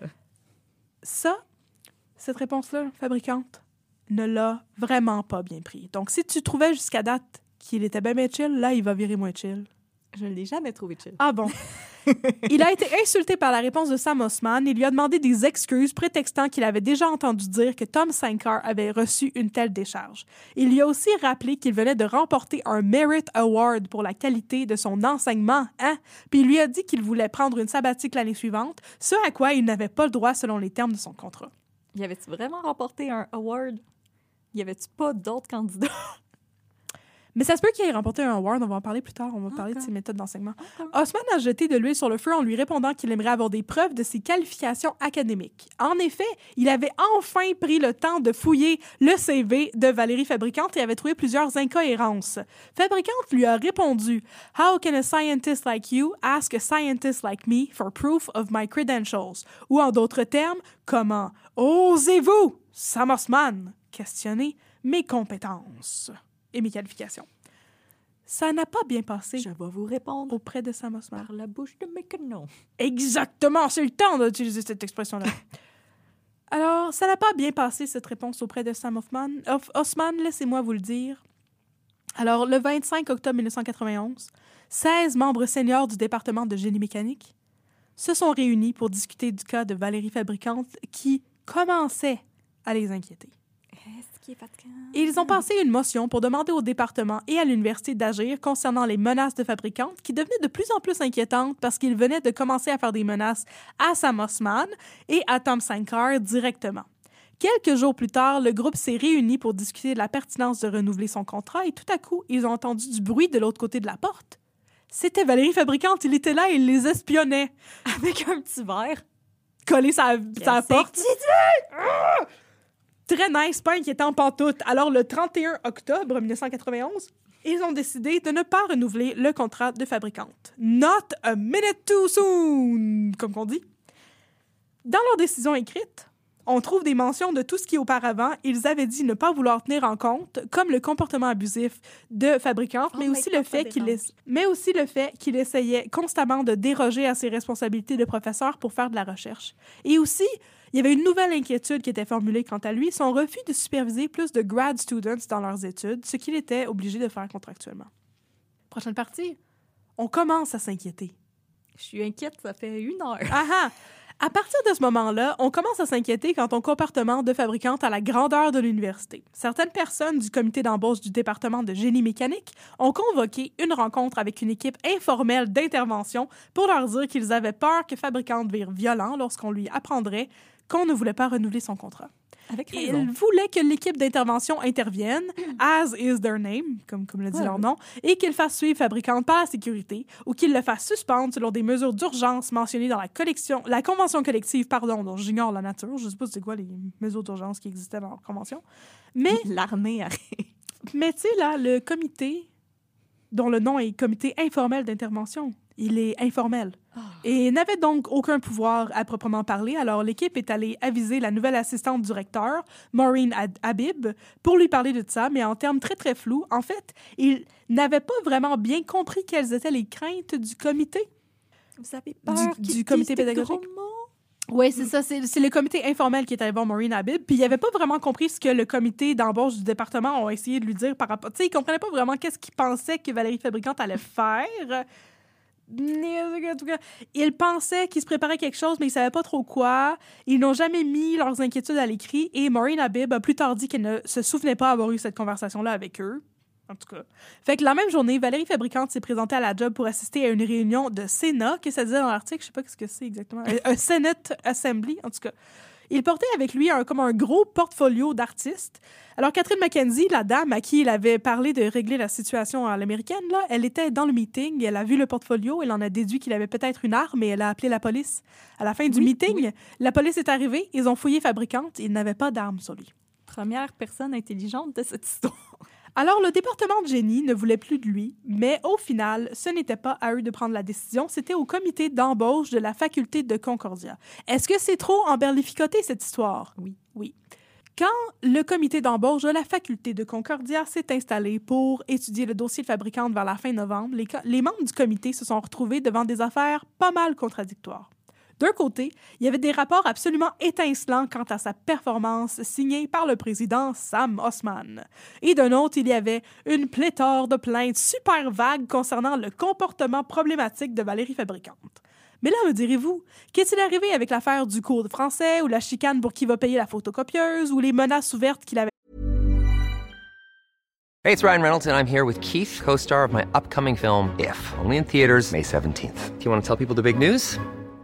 All right, I'll do it. Sign up now and you'll get unlimited for $15 a month and six months of Paramount Plus Essential Plan on us. Mintmobile.com slash switch. Upfront payment of $45 equivalent to $15 per month. Unlimited over 40 gigabytes per month. Face lower speeds. Videos at 480p. Active Mint customers by 531.24 get six months of Paramount Plus Essential Plan. Auto renews after six months. Offer ends May 31st, 2024. Separate Paramount Plus registration required. Terms and conditions apply if rated PG. fait concernant plein d'affaires à plein de monde, eh bien, imaginez-vous donc qu'aucune de ces informations n'avait été consignée au dossier permanent de fabricante. Quant à ces rapports de performance du département, Sam Osman a plus tard admis les avoir falsifiés pour aider fabricantes à obtenir des promotions. Vous vous êtes tiré dans le pied, là, les boys, parce que le comité a justement décidé, se retrouvant devant des preuves, entre guillemets, de sa bonne performance et des plaintes qui, elles, n'avaient pas été prouvées et étaient assez vagues, ils ont décidé de renouveler le contrat de Valérie Fabricante pour une année supplémentaire. Fait qu'il s'est enfargé sur son propre râteau. Oui. En revanche, ils ont ajouté quatre nouvelles conditions à son contrat. Dorénavant, il devrait enseigner des cours de génie mécanique avancés, il devrait diriger plus d'étudiants au cycle supérieur et se conformer aux objectifs de recherche du département au lieu de faire des recherches indépendantes tout seul dans son coin. Il devrait aussi se plier au curriculum de développement du département. Mais ça, je sais pas exactement c'est quoi. Prochaine y partie. des élèves qui, des étudiants qui voulaient être supervisés par Valérie Fabricante? Parce que moi, euh, je sais pas pour toi, mais moi, quand j'ai commencé mon mémoire, il y a des profs à l'UQAM que j'étais comme nope, nope, nope. Ben, pour être bien honnête, je suis sûre qu'il y en avait. Parce qu'il était censé être bien intelligent. Puis, il y en a beaucoup de monde pour qui c'est pas vraiment grave. L'attitude ou les comportements de leur directeur, tu sais, c'est le prestige, justement. Puis, il était un chercheur euh, de grande réputation, là. D'avoir le nom de cette personne-là sur ton, sur ton mémoire. Oui, absolument. Puis il y en a des profs, euh, pour ne pas les nommer, tu sais, nous autres, on a étudié à l'UQAM, on le sait, on sait qu'il y en a des profs qui dirigent les étudiants et que c'est des gros noms que tu veux mettre sur ton mémoire, mais qui, en fait, sont pas vraiment présents pour diriger les étudiants pour de vrai, là. Non. Des hommes comme des femmes, là, on, on Oui, a oui, entendu ça, on le sait, c'est ça. C'est les, c'est les mêmes pratiques. C'est les mêmes pratiques qu'il y avait à Concordia au début des années 90. Prochaine partie, ça va mal à la shop. Fait que là, tout le monde est... Mais ça va mal à la shop depuis le début, on, va pas se niaiser. Il n'y a rien qui va bien. là. Non, c'est ça. Fait que là, tout le monde est contre lui, mais il a encore une job. Sauf que ses humeurs commencent à devenir de plus en plus détraquées. Il commence par exemple à harceler ses collègues par courriel, Yay! prenant parti des avancées technologiques, no Oh! doubt. Ah! En tout cas, il a commencé à inonder plein de gens à l'université de courriel pour dénoncer le manque de support qu'il croyait recevoir qu'il croyait ne pas recevoir, en fait, parce que c'est un manque. Bon, de la part de son association facultaire dans ses luttes contre l'université en tant que telle. Et voici un PowerPoint comique. Et voici un PowerPoint de photos de chat. Ces courriels incluaient aussi des retranscriptions des conversations qu'il avait enregistrées au fil des années, tu sais, quand il enregistrait ses collègues pour essayer de leur faire avouer qu'il n'avait pas contribué à ses articles, mais aussi des nouvelles allégations de conflits d'intérêts et des phrases vaguement inquiétantes comme I am no longer afraid of anything or anybody. We all have to die one day. Whenever I die, I shall die an honest person. I cannot fight all the crooks in the world, but I shall not rest until the bogus scientists in this university are exposed. Donc, je n'ai plus peur de personne, de rien ni de personne. Nous avons tous à mourir un jour, et quand je mourrai, je mourrai en personne honnête. Je ne peux pas me battre contre tous les voleurs du monde et les personnes croches du monde, mais je ne serai pas en paix tant que je n'aurai pas exposé les faux scientifiques de cette université. Jésus banane. Mais là, me direz-vous, qu'est-ce qu'il a en travers du péteux encore, le Valérie fabricante? C'est toujours l'histoire d'empêcher ses collègues d'apposer leur nom sur ses articles sans contribution significative qu'il a en travers du péteux. Fait que là, imaginez-vous donc que l'université a décidé de se pencher sur le dossier sous la personne de Rose Shinen. Elle est revenue. Rose Shinen venait d'une autre université et elle était pas mal préoccupée par la manière de fonctionner de Concordia depuis son arrivée et en parlait ouvertement, ce qui lui assurait de ne pas être populaire auprès de certaines facultés. Par exemple, elle était très inquiète quant à l'absence de politique précise sur l'allocation des fonds de recherche et des contrats. Malgré cela, une fois que Fabricante s'est mis à chialer, elle a fait une enquête et a déterminé que les, craintes de Fabricante pardon, étaient non fondées et que tout dans le département génie mécanique fonctionnait selon les façons de faire de Concordia. Ce qu'ils appelaient, appelaient dans l'article de Morris Wolf le hubris. Donc, c'est vraiment la manière de faire et de fonctionner qui a toujours existé. Bon. Fait que là, comme on pouvait s'y attendre, Fabricante a accusé Rose Shinen d'être de connivence avec le département et de faire un cover-up et de participer à un complot contre lui. Au printemps 1992, Maureen Habib, l'assistante du recteur de tantôt, qui avait parlé avec le comité d'intervention qui ne faisait pas l'intervention, a consulté un nouvel expert pour avoir un nouvel avis quant à Fabricante. Ce nouvel expert était un spécialiste de la violence et du trauma en milieu de travail, et a dit qu'il fallait prendre le comportement de fabricante très au sérieux et qu'il existait la possibilité que celui-ci devienne violent et blesse ses collègues de travail. Habib a transféré une copie de la lettre de l'expert à Rose Shinen, mais celle-ci dit ne jamais l'avoir reçue. En tout cas, à cette époque, Rose Shinen a envoyé une lettre formelle à Fabricante pour l'avertir que son comportement était inacceptable, mais Fabricante a rejeté la lettre par courriel sous prétexte qu'elle n'était pas, contrairement au règlement de leur convention collective, accompagnée d'une plainte officielle venant de son président départemental, Sam Osman. Shinen a donc envoyé la plainte à Osman, qui a, qui a répondu par une autre plainte qu'elle a fait suivre avec les fabricantes qui n'en a rien fait tout. À ce moment-là, Fabricante commençait à faire pas mal jaser parce qu'il était en train de poursuivre en cours quelques-uns de ses collègues pour qu'ils retirent leur nom de ses articles académiques. Ses collègues étaient, on va s'y attendre, Tom Sankar, son ancien président, et le doyen, qui s'appelle pas Dean Swami. En cours, il a utilisé comme argument que la cause était perdue d'avance pour lui parce que le procureur général de la province, le Chief Justice, c'est ça? Mm-hmm. Bon. Euh, que Fabricante a surnommé Chief Injustice en cours, qu'il était le chancelier de Concordia. Fait qu'il y avait euh, de la collusion all over the place. Il y a un complot contre moi. C'est pas des complots partout, il y a un problème. On va se rendre tellement loin dans cette histoire avant que le monde commence à parler de santé mentale, ça n'a pas d'allure. Les avocats de Swami et Sankar ont suggéré que Fabricante soit accusé d'outarde au tribunal, ce qui arriverait éventuellement à l'été 1992. Outrage au tribunal, c'est une blague. Il a aussi dit Fabricante à la Gazette de Montréal que ça faisait 12 ans qu'il vivait au Canada et qu'il n'avait encore jamais rencontré un Canadien honnête. OK. Tout cela alimentait la machine à potins académique et les médias, parce que là, ça commençait à se jaser dans les journaux. Et là, la fin du semestre est arrivée. À la remise des notes finales... Le temps des vacances. Oui. Mais non. Ah, OK. À la remise des notes finales, des plaintes ont plu sur le département de génie mécanique. Les plaintes ont plu. Les plaintes ont plu. Les plaintes provenaient non pas des étudiants de Valérie Fabricante. Et si je fais une plainte au département de génie mécanique, tu n'y verras que du feu. Parce que Sam Osman s'en crée. Il veut garder Valérie. Bon. Fait qu'à la remise des notes finales, il y a des plaintes qui ont plu dans le département, Oh là là. à travers le trou dans le plafond. Et les plaintes provenaient non pas des étudiants de Valérie Fabricante, mais des étudiants des autres sections du même cours qui étaient donnés par d'autres professeurs, c'est parce qu'il y a plusieurs profs qui donnent les bons. Euh, les étudiants se sont plaints que les étudiants du cours de fabricante avaient des notes beaucoup trop élevées comparativement aux autres sections. Alors, Osman a engagé un prof d'une autre université pour examiner les examens de fabricante. Et celui-ci en a conclu que non seulement Fabricante avait donné des points pour des mauvaises réponses, mais qu'en plus, il avait juste bumpé les notes de tous les étudiants entre 12 à 20% Fait que tu me demandais s'il y avait du monde qui voulait étudier avec Valérie Fabricante? Oui. Sans doute pour cette raison-là. 125 malade. Incroyable! 302% Il a probablement fait la technique de correction En de garrocher les copies d'un marche, puis voilà, la marche sur laquelle ça tombe, c'est ta note. En plus, trois morceaux de robot. Fait que là, C'est quelle échelle que vous utilisez? Oui! Ah, d'accord. Merci beaucoup, Monsieur Fabricante. Euh, bon été. En juin, le département de génie mécanique a pris une décision quant à la charge d'enseignement de Valérie Fabricante. Fait que là, pour l'année scolaire, si bol, j'ai eu un bug au cerveau. J'ai mis 2022-2023. Ah? Pour l'année scolaire 1992-1993, bon, il devrait enseigner quatre cours, dont trois qu'il n'avait jamais enseignés auparavant, dont deux cours de design informatique qu'il n'était pas qualifié pour enseigner.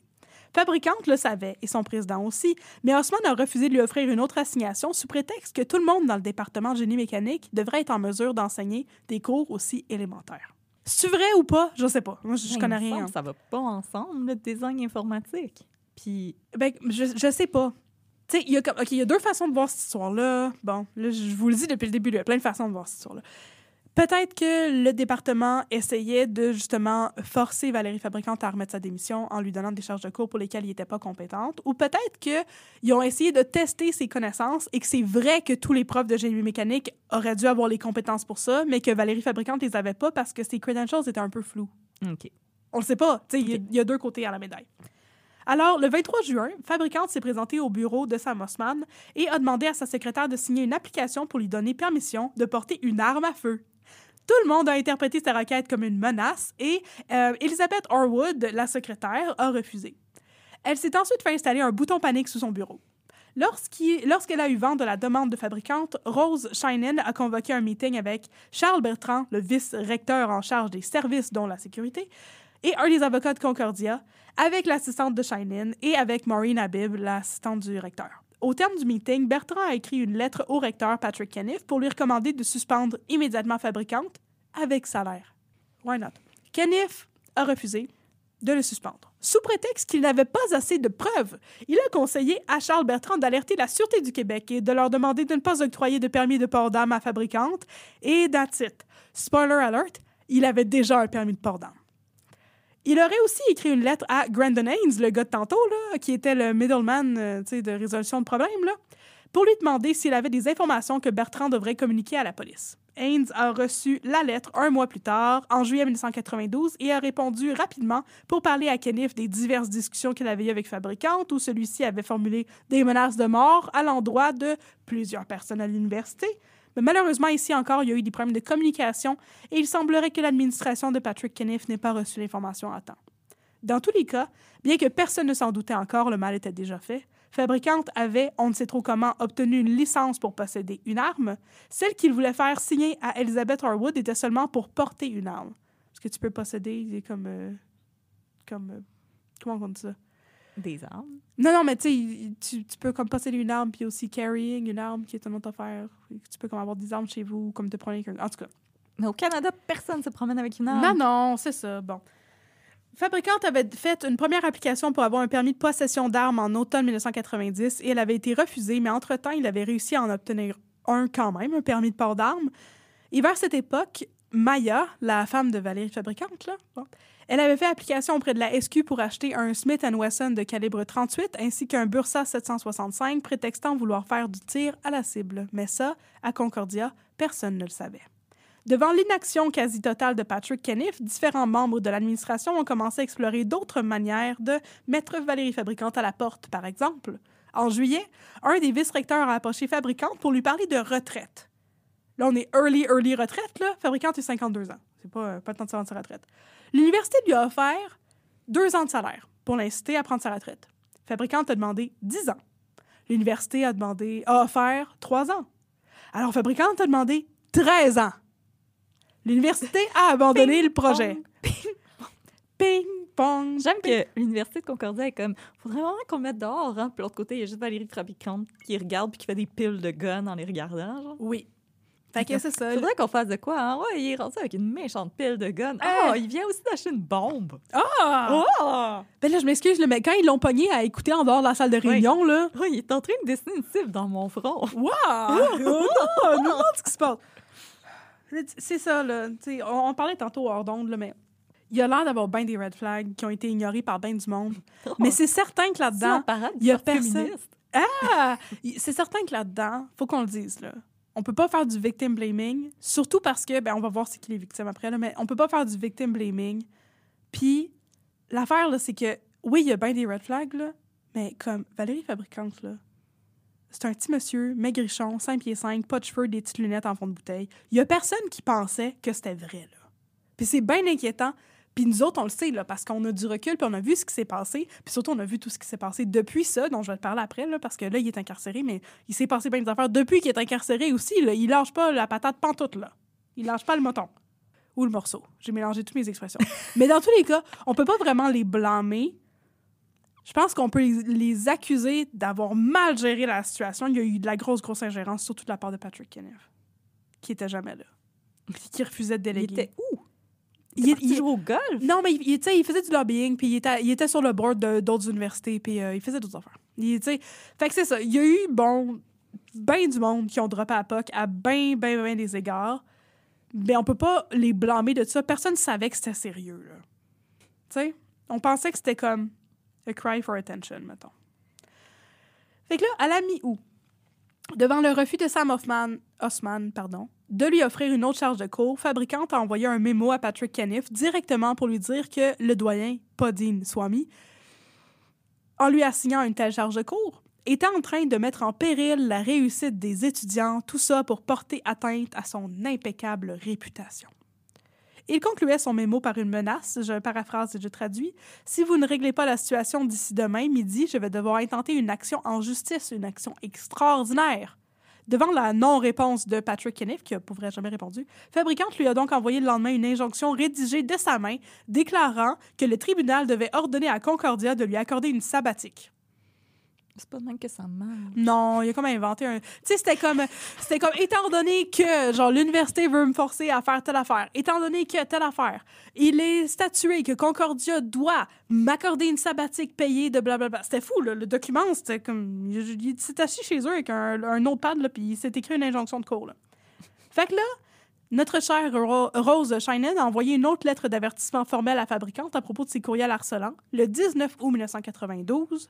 Le vendredi 21 août, Fabricante a aussi reçu un courriel d'une aide légale à Concordia qui lui annonçait que son emploi était en péril. Il était un peu temps, comme qui dirait. Le mardi suivant, le 25 août, Fabricante aurait sa comparution pour son accusation d'outarde au tribunal.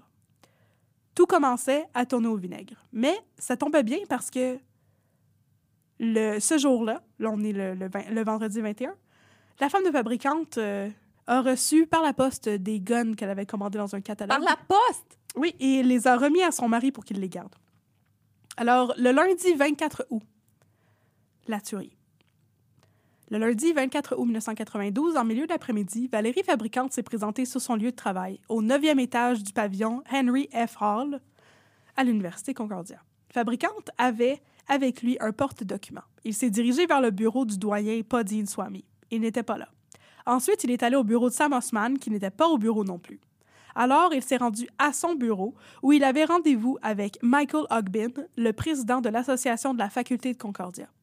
Ogbin a essayé de remettre à Fabricante une lettre de l'association expliquant les conditions auxquelles il devrait dorénavant se plier pour visiter les locaux de l'association, parce que le harcèlement vécu par ses membres était tel que l'association avait fait installer des caméras de sécurité à cause de Valérie Fabricante. On ne sait pas s'il a eu le temps de remettre à Fabricante sa lettre, parce que Valérie Fabricante a sorti de son porte-document un pistolet de calibre 30 38 et a tiré Ogben à trois reprises. Celui-ci s'est écroulé, serrant sa lettre dans sa main.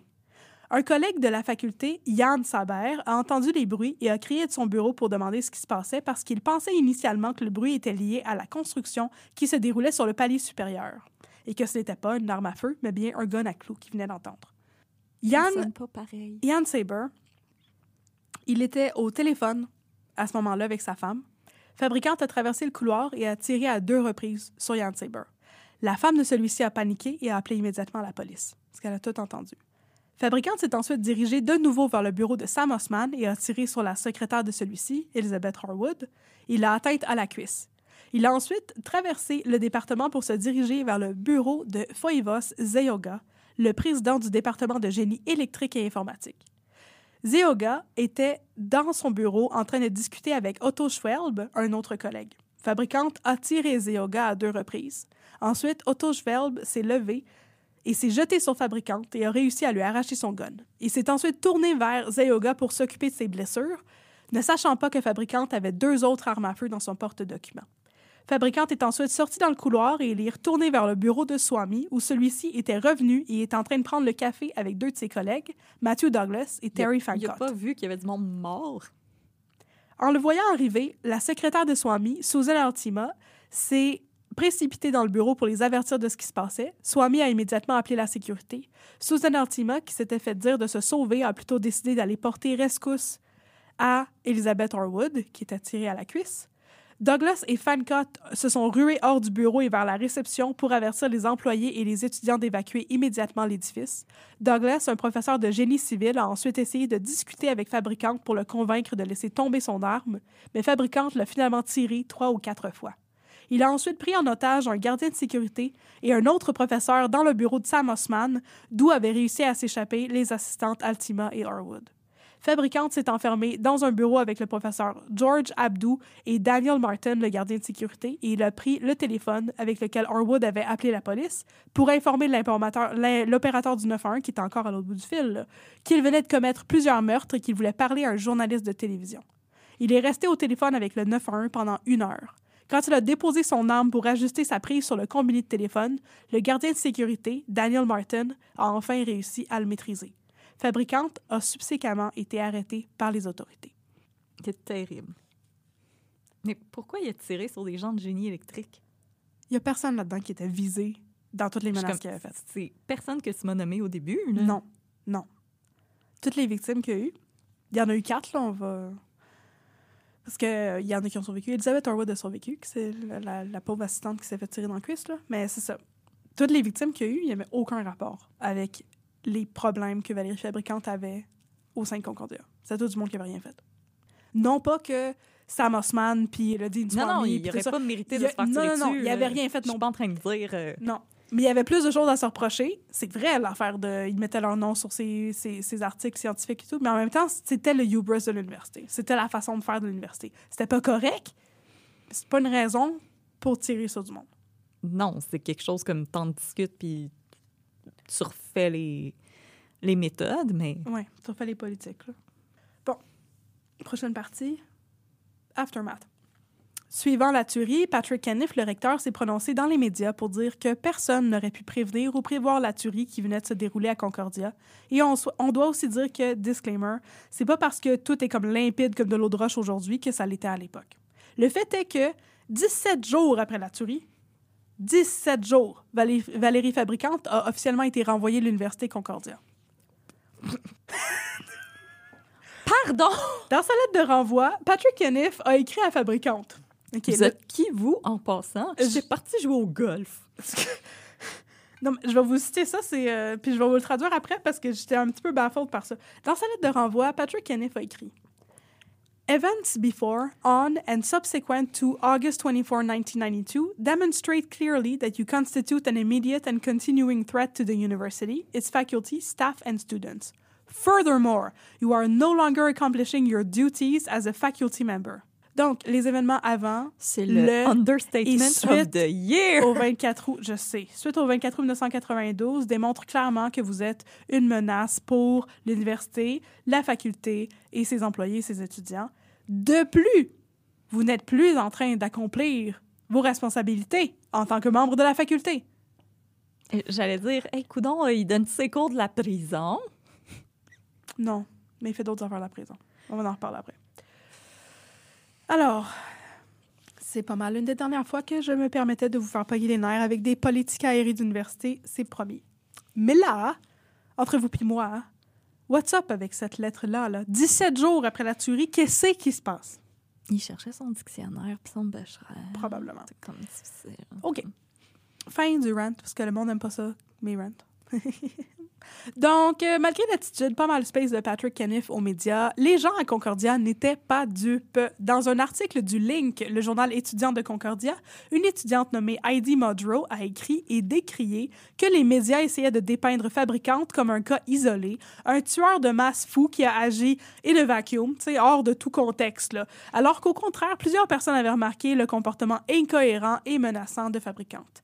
Elle a écrit Many people saw what was happening and didn't react act, hoping that the problem would simply go away, but it didn't. What we need right now is not a bunch of health service employees roving the hallways asking us how we feel. We need answers. Donc, plusieurs personnes ont vu ce qui arrivait et n'ont pas réagi en espérant que le problème disparaîtrait de lui-même, mais il n'a pas disparu de lui-même. Et ce dont on a besoin maintenant, ce ne sont pas des euh, gens des services de santé qui viennent nous demander comment on se sent. Nous voulons des réponses. Je te feel, Heidi Mudrow. Alors, les journalistes ont commencé à creuser pour en fournir des réponses. Ceux-ci ont découvert que si les références académiques des fabricantes étaient comme ils les avaient présentées à Sankar et Swami, les raisons derrière son immigration étaient considérablement différentes. En effet, il avait dit à son doyen et son ancien directeur qu'il avait quitté, quitté l'URSS parce qu'il était un dissident politique. Mais en fait, les journalistes ont découvert assez rapidement et assez facilement qu'il avait plutôt été renvoyé de différentes jobs dans les milieux académiques de différentes universités en URSS en raison de ses comportements inquiétants et problématiques. Wow, la Russie a été plus à son affaire. Oui. Pendant ce temps, le magazine McLean s'est penché sur les allégations de Valérie Fabricante quant à Swami et Sankar, comme quoi ceux-ci auraient co-signé les articles concernant des recherches que Fabricante aurait effectuées seule.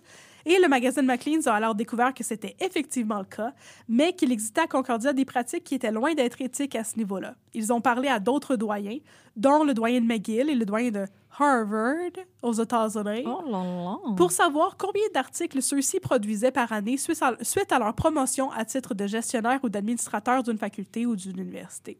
La plupart ont répondu que leur production d'articles scientifiques diminuait drastiquement puisqu'ils étaient désormais accaparés par d'autres tâches et se limitaient à un ou deux articles académiques par année. Dans le cas de Swami, la promotion semblait avoir eu l'effet contraire. Sa production d'articles scientifiques avait doublé, passant de 7 ou 8 articles par 14 ou 15 une fois qu'il est devenu doyen. Euh, L'enquête du McLean se terminait par une citation du professeur de génie civil, Carl Goldman, à l'Université Concordia. Il disait que les professeurs étaient devenus des sortes d'entrepreneurs qui demandent constamment de l'argent au gouvernement et mettent leur nom sur les recherches de leurs juniors qui, qui font la job à leur place. Selon Carl Goldman, le département de génie de Concordia était le pire exemple qui soit en ce qui a trait à cette pratique, somme toute éthiquement douteuse.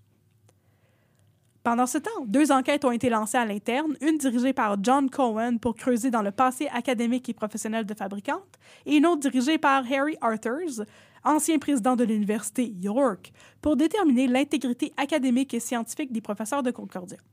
L'enquête de Cohen a conclu qu'il y avait des problèmes très importants au sein de l'administration de Concordia, où il régnait un climat de dissension et de confusion certain. Le rapport d'Arthurs, quant à lui, a confirmé qu'il y avait eu des détournements de droits, misappropriation of authorship, commis par Tom Sankar et Srikanta Swami, qui ne s'appelait pas Dean, comme l'avait suggéré Fabricante, et qu'il y avait eu des conflits d'intérêts considérables dans l'octroiement des contrats du Concave par Sheshadri Sankar, le frère du président de la faculté. Bon. Le rapport Arthurs conclut aussi que Trop souvent, les professeurs de Concordia subissaient une pression immense pour être prolifiques puisque les récompenses, promotions et fonds subventionnaires étaient remis non pas sur la base de la qualité de la recherche ou de l'importance académique, mais, oh pardon, l'importance scientifique, mais plutôt sur celui de la productivité, donc de la publication d'articles scientifiques. Donc, c'est la quantité qui prône sur la qualité. C'est la quantité qui prônait sur la qualité à Concordia. Oui, c'est à cause de ça qu'on s'est aperçu que les résultats euh, des recherches sur l'Alzheimer, ça vaut pas de la chenoute. Ah, pour vrai? Oh non! Non, toutes les recherches sur l'Alzheimer, ça vaut pas de la chenoute. là. Ah ouais. C'est des chercheurs qui étaient sur le bord de perdre leur, euh, leur euh, financement parce que leur recherche menait à rien. Fait qu'ils ont comme faussé des documents pour pouvoir continuer d'avoir de, de l'argent. Puis là, maintenant, comme je suis vraiment désolée de vous apprendre que si vous avez déjà fait un don à la Fondation pour l'Alzheimer, ben vous avez fait un don à absolument rien. Wow. Il y a, Wow. a rien présentement. Wow. OK, c'est déprimant, ça. Désolée, je pensais que c'était ça. Euh, non, je ne savais pas. Alors, de manière plutôt réluctante, le rapport Arthurs a donc confirmé plusieurs des accusations de fabricantes, mais c'est aussi conclu avec une note plutôt sobre. Même s'il y avait eu des abus commis au sein de Concordia, les motivations de fabricantes à les dénoncer n'avaient rien de noble ou de juste. Au contraire, elles étaient inspirées par son désir de vengeance. Fabricante était, a statué le rapport, un homme désespéré. Au printemps 1993, le doyen Swami a été forcé de quitter suite à des pressions de la part de Rose Shinen, qui a ensuite audité les comptes du département pour confirmer qu'il y avait eu des discordances importantes au niveau des fonds gérés par ces trois individus. soit les frères Sankar et le, le Swami, le doyen Swami. Au printemps 1994, le Board of Governors de Concordia a voté pour ne pas renouveler le mandat de Rose Shinen en tant que vice-rectrice des affaires académiques.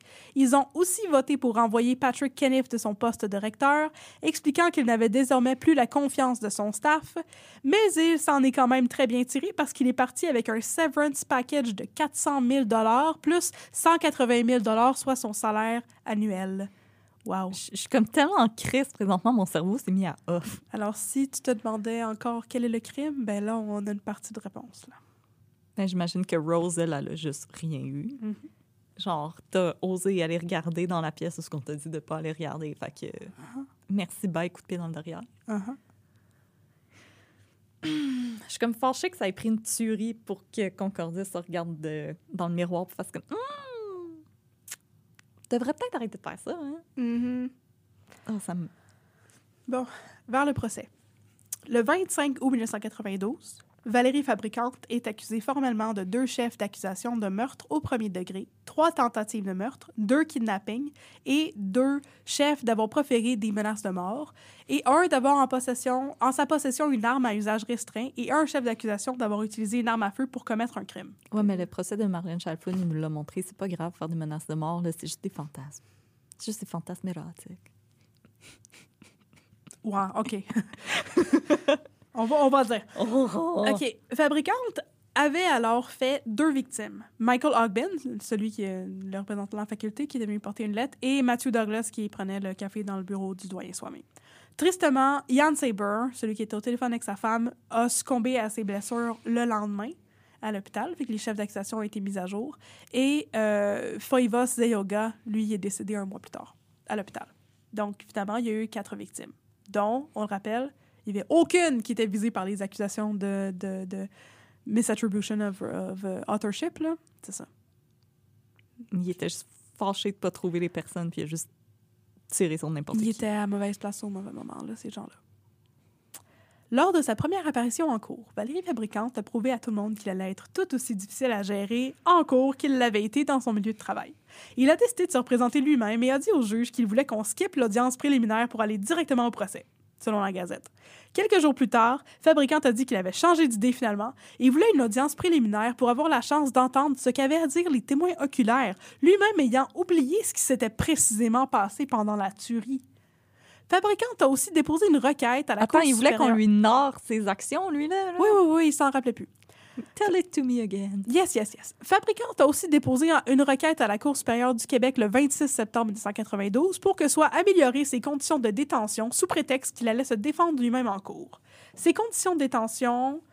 euh, euh, euh, pardon. Il demandait donc à avoir dans sa cellule un ordinateur, une imprimante laser, un téléphone, une À filière à documents, une enregistreuse cassette et la liberté d'aller et venir librement de la prison jusqu'à la cour pour aller déposer d'autres requêtes.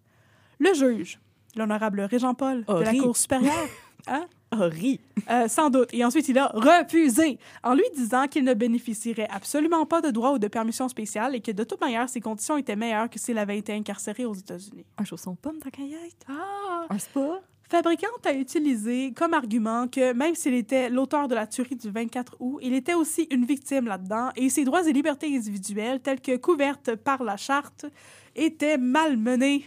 Sa cellule était trop petite et enfumée, il ne pouvait pas parler au téléphone et il avait mal à une dent et il devait voir un dentiste et il a aussi demandé à recevoir des repas chauds le soir après ses comparutions en cours.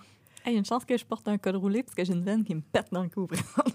Le juge Régent Paul a refusé toutes ces demandes-là, prétextant qu'une cellule de prison n'est pas un cabinet d'avocats et que de toute manière, Ni il n'a pas de Hein? Ni une chambre d'hôtel. ni une chambre d'hôtel et que de toute manière, un juge n'a pas juridiction sur le système de détention. Fait que qu'est-ce que tu veux que je fasse à ça? Bon.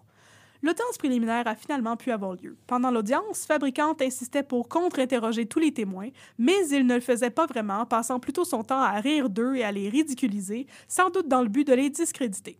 Le juge lui a assigné un aide juridique, mais celui-ci a été renvoyé par Fabricante au bout d'un mois parce qu'il était supposément déloyal et donnait de mauvais conseils.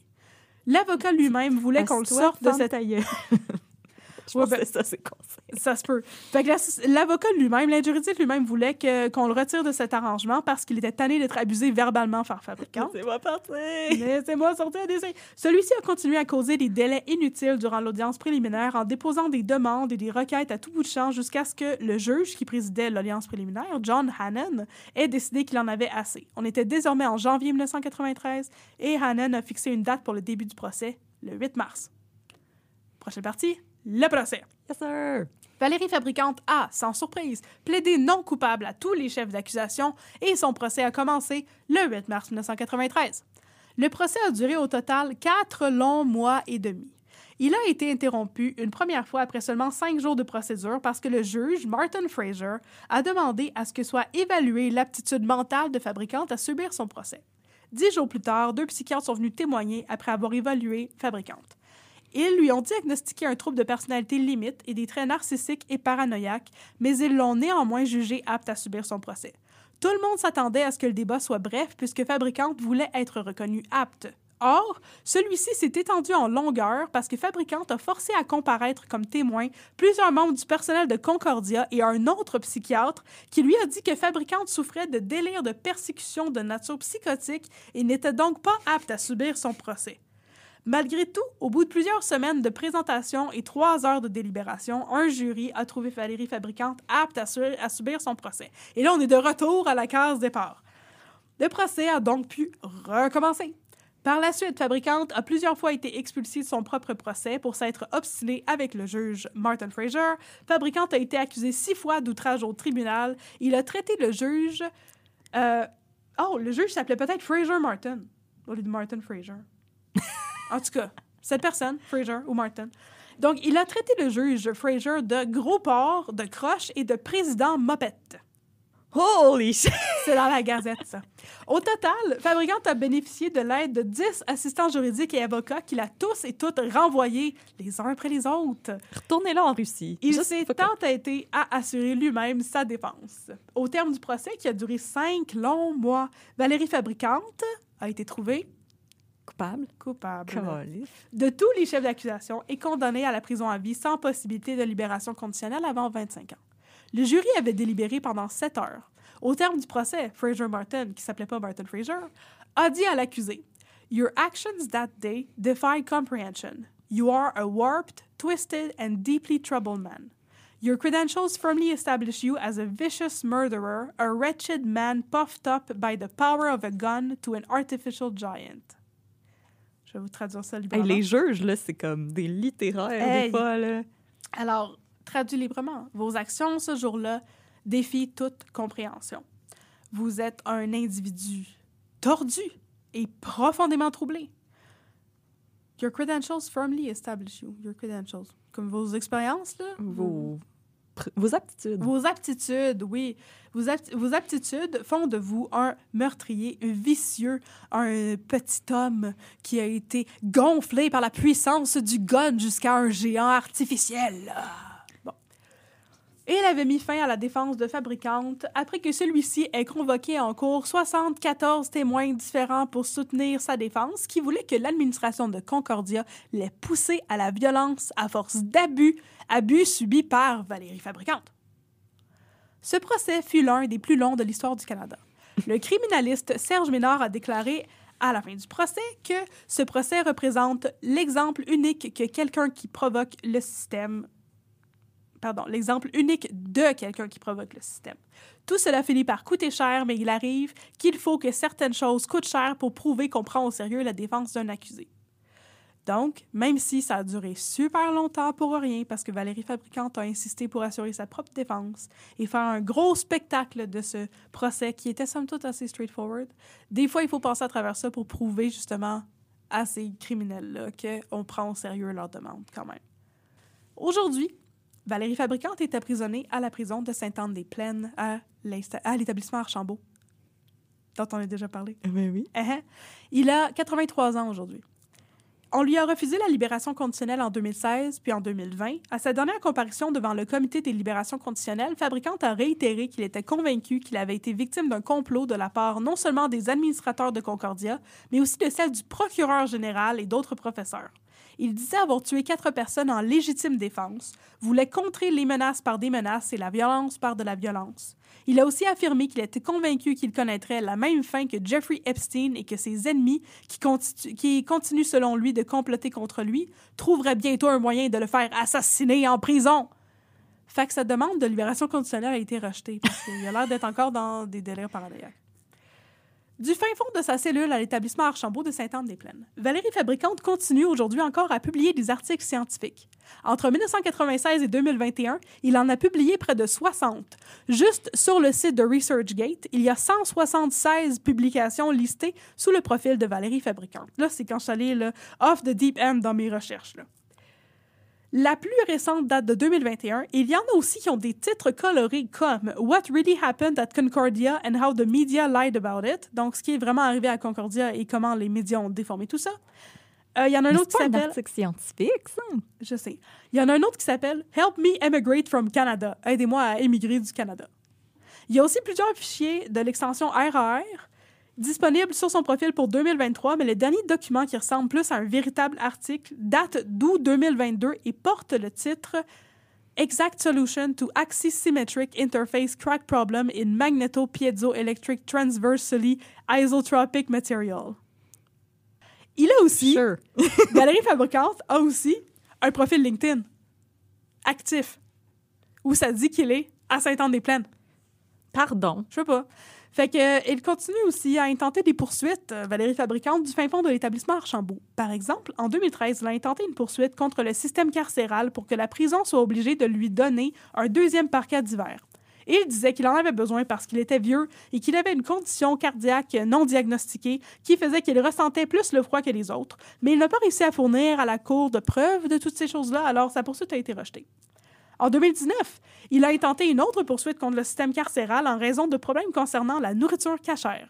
Selon le fabricant, qui était juif, ben, qui est juif, il est, il est encore vivant, en décembre 2017, la prison a cessé de lui donner de la soupe cachère. Ils auraient ensuite, en 2019, changé de fournisseur pour leur nourriture cachère, qui serait devenue quasiment immangeable et ou avec des portions qui étaient beaucoup trop petites comparativement à la bouffe non cachère et surtout comparativement aux portions suggérées par les normes du système carcéral.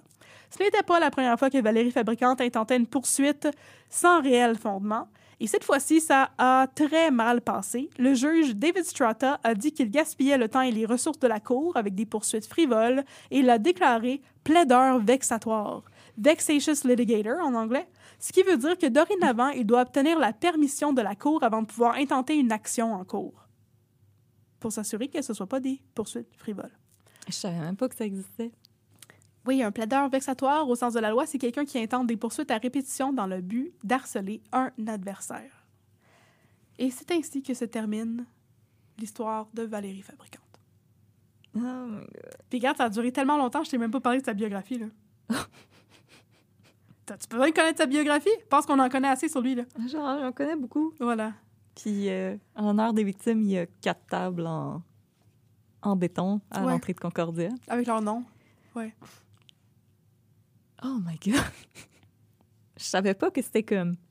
qu'il s'était passé autant de choses. Je, je, je suis flabbergastée. Ouais. Je... C'était vraiment intéressant de faire de la recherche là-dessus. Vraiment intéressant. C'était genre 12 ans in the making, là. Oui. Seigneur. Je trouve ça fascinant parce que c'est ça. Je trouve que, tu sais, moi aussi, pour reprendre qu'est-ce que, qu'est-ce que Heidi Modro disait dans, dans le link, là, l'étudiante de Concordia, sais, il y a toujours tendance quand il y a des choses comme ça qui se passent, surtout aux États-Unis, on le voit, là. C'est tout le temps comme, c'est une personne folle, c'était un acte isolé, mais c'est, jamais quelque chose qui arrive sans qu'il y ait un contexte, puis sans qu'il y ait des signes avant-coureurs. Puis là, dans ce cas-ci, ben, il y avait toute une politique à l'interne à la Concordia qui permettait comme ben, ben, ben des abus, là. C'était vraiment étrange comme climat de travail. Puis il y avait comme beaucoup, beaucoup, beaucoup de choses qui ont mené à ça. Il y avait beaucoup de signes précurseurs. Puis juste de dire que, ben, c'est un fou qui a fait une chose de fou, ben, ça, ça diminue puis ça rapetisse toutes ces affaires-là. Puis ça, ça, ça enlève toute responsabilité tu sais, au niveau social, là, de se poser des questions sur comment on gère des histoires comme ça, que les discours sur la santé mentale, tout ça, on, on évacue tout ça en disant, ben, c'est un fou. Ben, Et on peut pas juste dire c'est un fou, on peut jamais juste dire ça. ben, même aussi, ce que ça fait, c'est que ça en rajoute au tabou sur la santé mentale. Parce qu'après, les gens qui ont des problèmes de bipolarité Ouais. ont peur d'en parler. Ouais. Parce il était pas que- bipolaire, lui. Ah. Il avait apparemment une personnalité limite. Ah, OK. Mais, Mais je veux dire- ça. Même là, les, les gens qui sont atteints du trouble de la personnalité limite ont peur d'en parler parce qu'ils ont peur d'être placés dans le même groupe que des gens qui ont commis des actes atroces. Puis Ouais. justement, de ne pas chercher les causes des tueries, mais ça nous fait encore plus reculer sur le plan des questions de santé mentale. Que maintenant, on essaye d'ouvrir le discours, puis c'est encore plus important justement d'aller chercher la vraie de vraie cause, puis d'arrêter de prendre des raccourcis. Ouais. Puis on l'a vu aussi avec la dernière tuerie euh, aux États-Unis que maintenant c'est comme, je veux dire, il n'y a même pas de question qui se pose. là. Toutes euh, les médias de droite, c'est oh mais c'est une personne trans, fait que clairement que c'est ces médicaments qui l'ont fait euh, C'est pas assez épouvantable, Qui ça, l'ont fait- pareil? capoter. Ouais. Je veux dire, non, Non. c'est vraiment. Mais tu sais, à un certain point, je suis comme d'accord avec Valérie Fabricante que comme mettre le nom de quelqu'un qui a rien fait sur tes articles, je trouve ça comme bizarre. Ouais, mais ça se fait tout le temps. Ça se fait tout le temps. Ça se fait encore aujourd'hui. Oui, je sais comme je...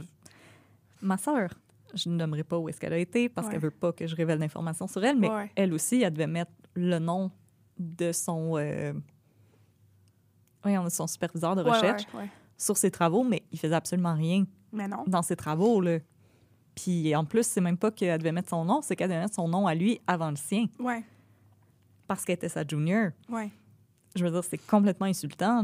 C'est toi qui passes des journées complètes dans un laboratoire, puis ton nom passe après celui des autres. Ouais. On espère que vous avez aimé ça, même si c'était terrible. Merci d'avoir été des nôtres. Alors, euh, si... Alors, si vous aimez ce qu'on fait, on vous invite à nous suivre sur les réseaux sociaux. Alors, nous, sommes nous sommes sur Facebook, at un peu de crime, et nous sommes sur Instagram, at un peu de crime dans ton café. Et aussi, si vous aimeriez vous gâter et mettre un petit peu de crime dans votre garde-robe, nous avons une boutique Etsy où euh, on a rajouté euh, beaucoup de couleurs à des t-shirts, parce que vous êtes plusieurs à nous avoir dit que, que vous aimeriez un petit peu plus de sélection que juste blanc et noir. Alors, on vous a écouté. Alors, euh, c'est disponible. Et aussi, nous avons une page Patreon si vous aimeriez pouvoir nous soutenir sur le plan financier. Euh, entre autres, parfois, ça nous sert à pouvoir euh, payer l'accès à des articles qui nous permettent de faire encore plus de recherches. Alors, si vous aimeriez vous abonner à notre plateforme Patreon, qui est une plateforme de patronage, il y a divers tiers. Vous pouvez changer le tiers auquel vous êtes abonné. Vous pouvez l'arranger d'un mois à l'autre et peu importe combien vous donnez, nous, ça nous aide beaucoup et on vous en remercie du fond du cœur. Alors, pour 3 dollars, vous pouvez vous payer euh, le petit espresso qui vous donne, OK, qui vous donne? Un shout-out en nom. Pour 5 dollars, vous pouvez avoir euh, le bon vieux café filtre qui vous donne aussi le shout-out en ondes et Accès à notre serveur Discord. où on se donne des photos de chats, on jase de stats et parfois on vous Yeah. demande même vos avis sur nos prochains cas qu'on devrait couvrir. Oui, puis on discute de l'actualité, on discute euh, de la politique au Québec, puis... euh, On a beaucoup de fun. de fun. C'est vraiment des personnes super cool qui sont sur le Discord. Alors, euh, oui. venez vous joindre à nous.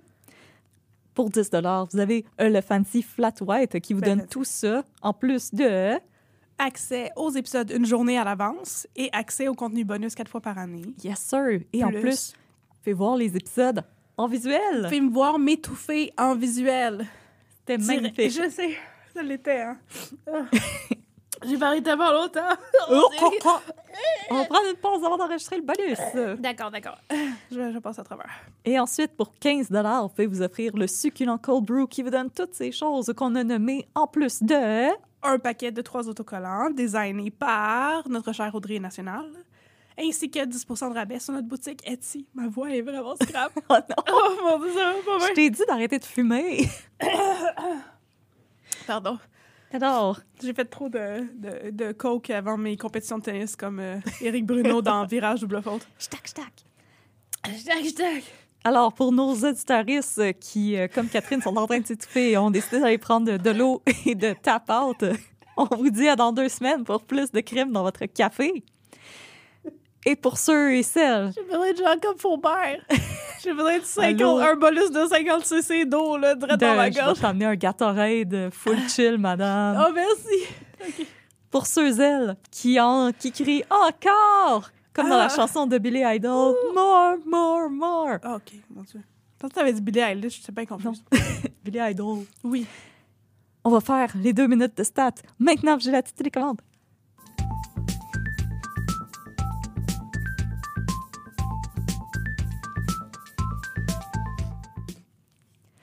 Docteur Catherine, Docteur Catherine! Ah oui, docteur Audrey, bonjour. Je suis à mon break de cigarette. Je suis à mon break de vape. oui. Là, là, j'ai une histoire vraiment, là, comme décapante à vous raconter, là. OK. C'est l'histoire Ouais. d'une jeune femme Oui. juive orthodoxe qui se présente à l'hôpital. Oh non! Et elle a une brûlure au bras. Oh non! Une grosse brûlure, là. Ouais. Puis là, on se demande, est-ce que c'est un crime haineux? Ah, parce qu'elle est juive orthodoxe? OK, je comprenais pas. Que s'est-il passé? Et finalement, et on voit aussi que la jeune femme, elle est enceinte. Oui. Que s'est-il passé? Ouais. Eh Est-ce bien, que c'est son fœtus qui l'a brûlé? elle est enceinte d'un dragon. Ouais. Continue de me raconter ça, je vais reculer ma chaise pour mourir. Alors, la jeune femme, elle se présente à l'urgence avec une brûlure au bras. Et finalement, à force de prod, prod, prod, on se rend compte que la jeune femme avait décidé de suivre des cours au cégep en sciences. Ah, ça, c'est dangereux. Il y a des béchères. C'est dangereux, des béchères, c'est vite renversé. Puis des petites flammes bleues, là. Des brûleurs. C'est ça. Alors, Tout ceux-là. La jeune femme, elle ne veut pas qu'on avertisse son mari, parce qu'elle veut pas que son mari sache qu'elle prend des cours, parce que dans la communauté juive orthodoxe, Ah. c'est un petit peu mal vu, les femmes qui euh, sortent de la maison. Non, mais c'est vraiment triste. Alors, Oui. finalement, on finit par euh, le dire à son conjoint parce qu'il il a réussi à soutirer l'information d'une amie de sa conjointe. C'est vrai parce qu'il stalkait sa femme. Il stalkait sa femme, ce qui est pas correct. Comme tous les bons maris. Comme tous les bons maris. Et finalement, il se présente à l'hôpital et euh, il lui dit Oui, mais c'est dangereux pour le bébé, tu devrais pas faire ça. Et finalement, elle lui explique euh, qu'elle aime vraiment ça et qu'elle veut pas arrêter de prendre ses cours. Et son mari, finalement, est comme plus chill que ce qu'on s'attendait. Oui. Et euh, pour le bébé, tout va bien, Oui. sauf pour le fait qu'il n'existe pas. Comment ça? On se rend compte qu'elle n'est pas enceinte. C'est qu'elle voulait tellement être enceinte qu'elle a fait une grossesse hystérique Oh non, c'est quoi ça? c'est quand une femme veut tellement être enceinte que son corps se met à imaginer qu'elle est enceinte, mais c'est juste du liquide qui se retrouve dans son ventre. Elle n'est pas, euh, elle est pas enceinte. Alors, euh, Patrick euh, Labbé, de l'Encloutier, doit lui parler, lui dire qu'il va falloir qu'on vous traite en, en, soins psychiatriques.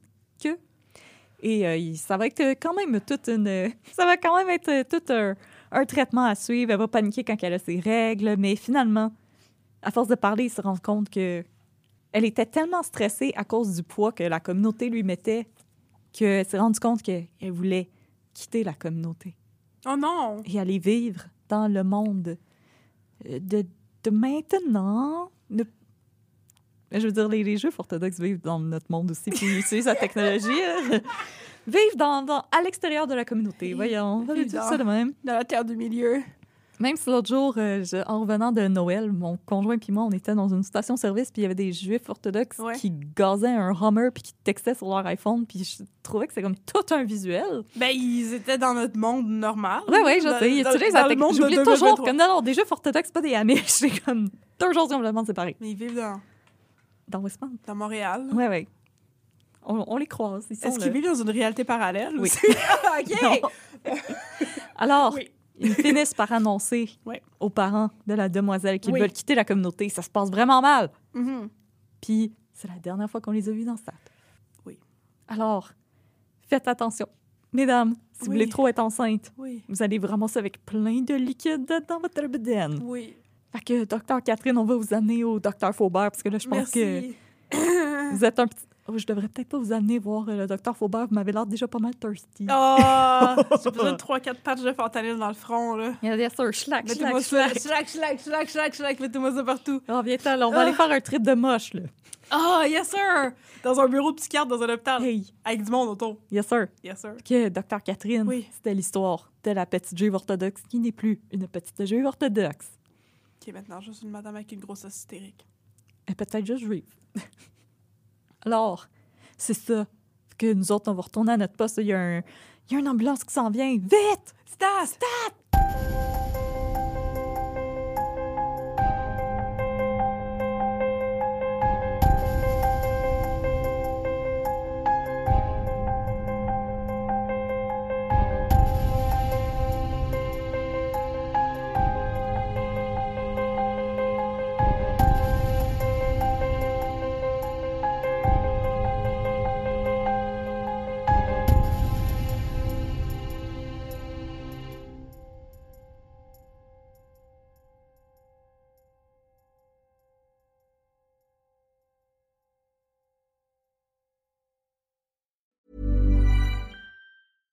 Hey, it's Paige DeSorbo from Giggly Squad. High quality fashion without the price tag. Say hello to Quince.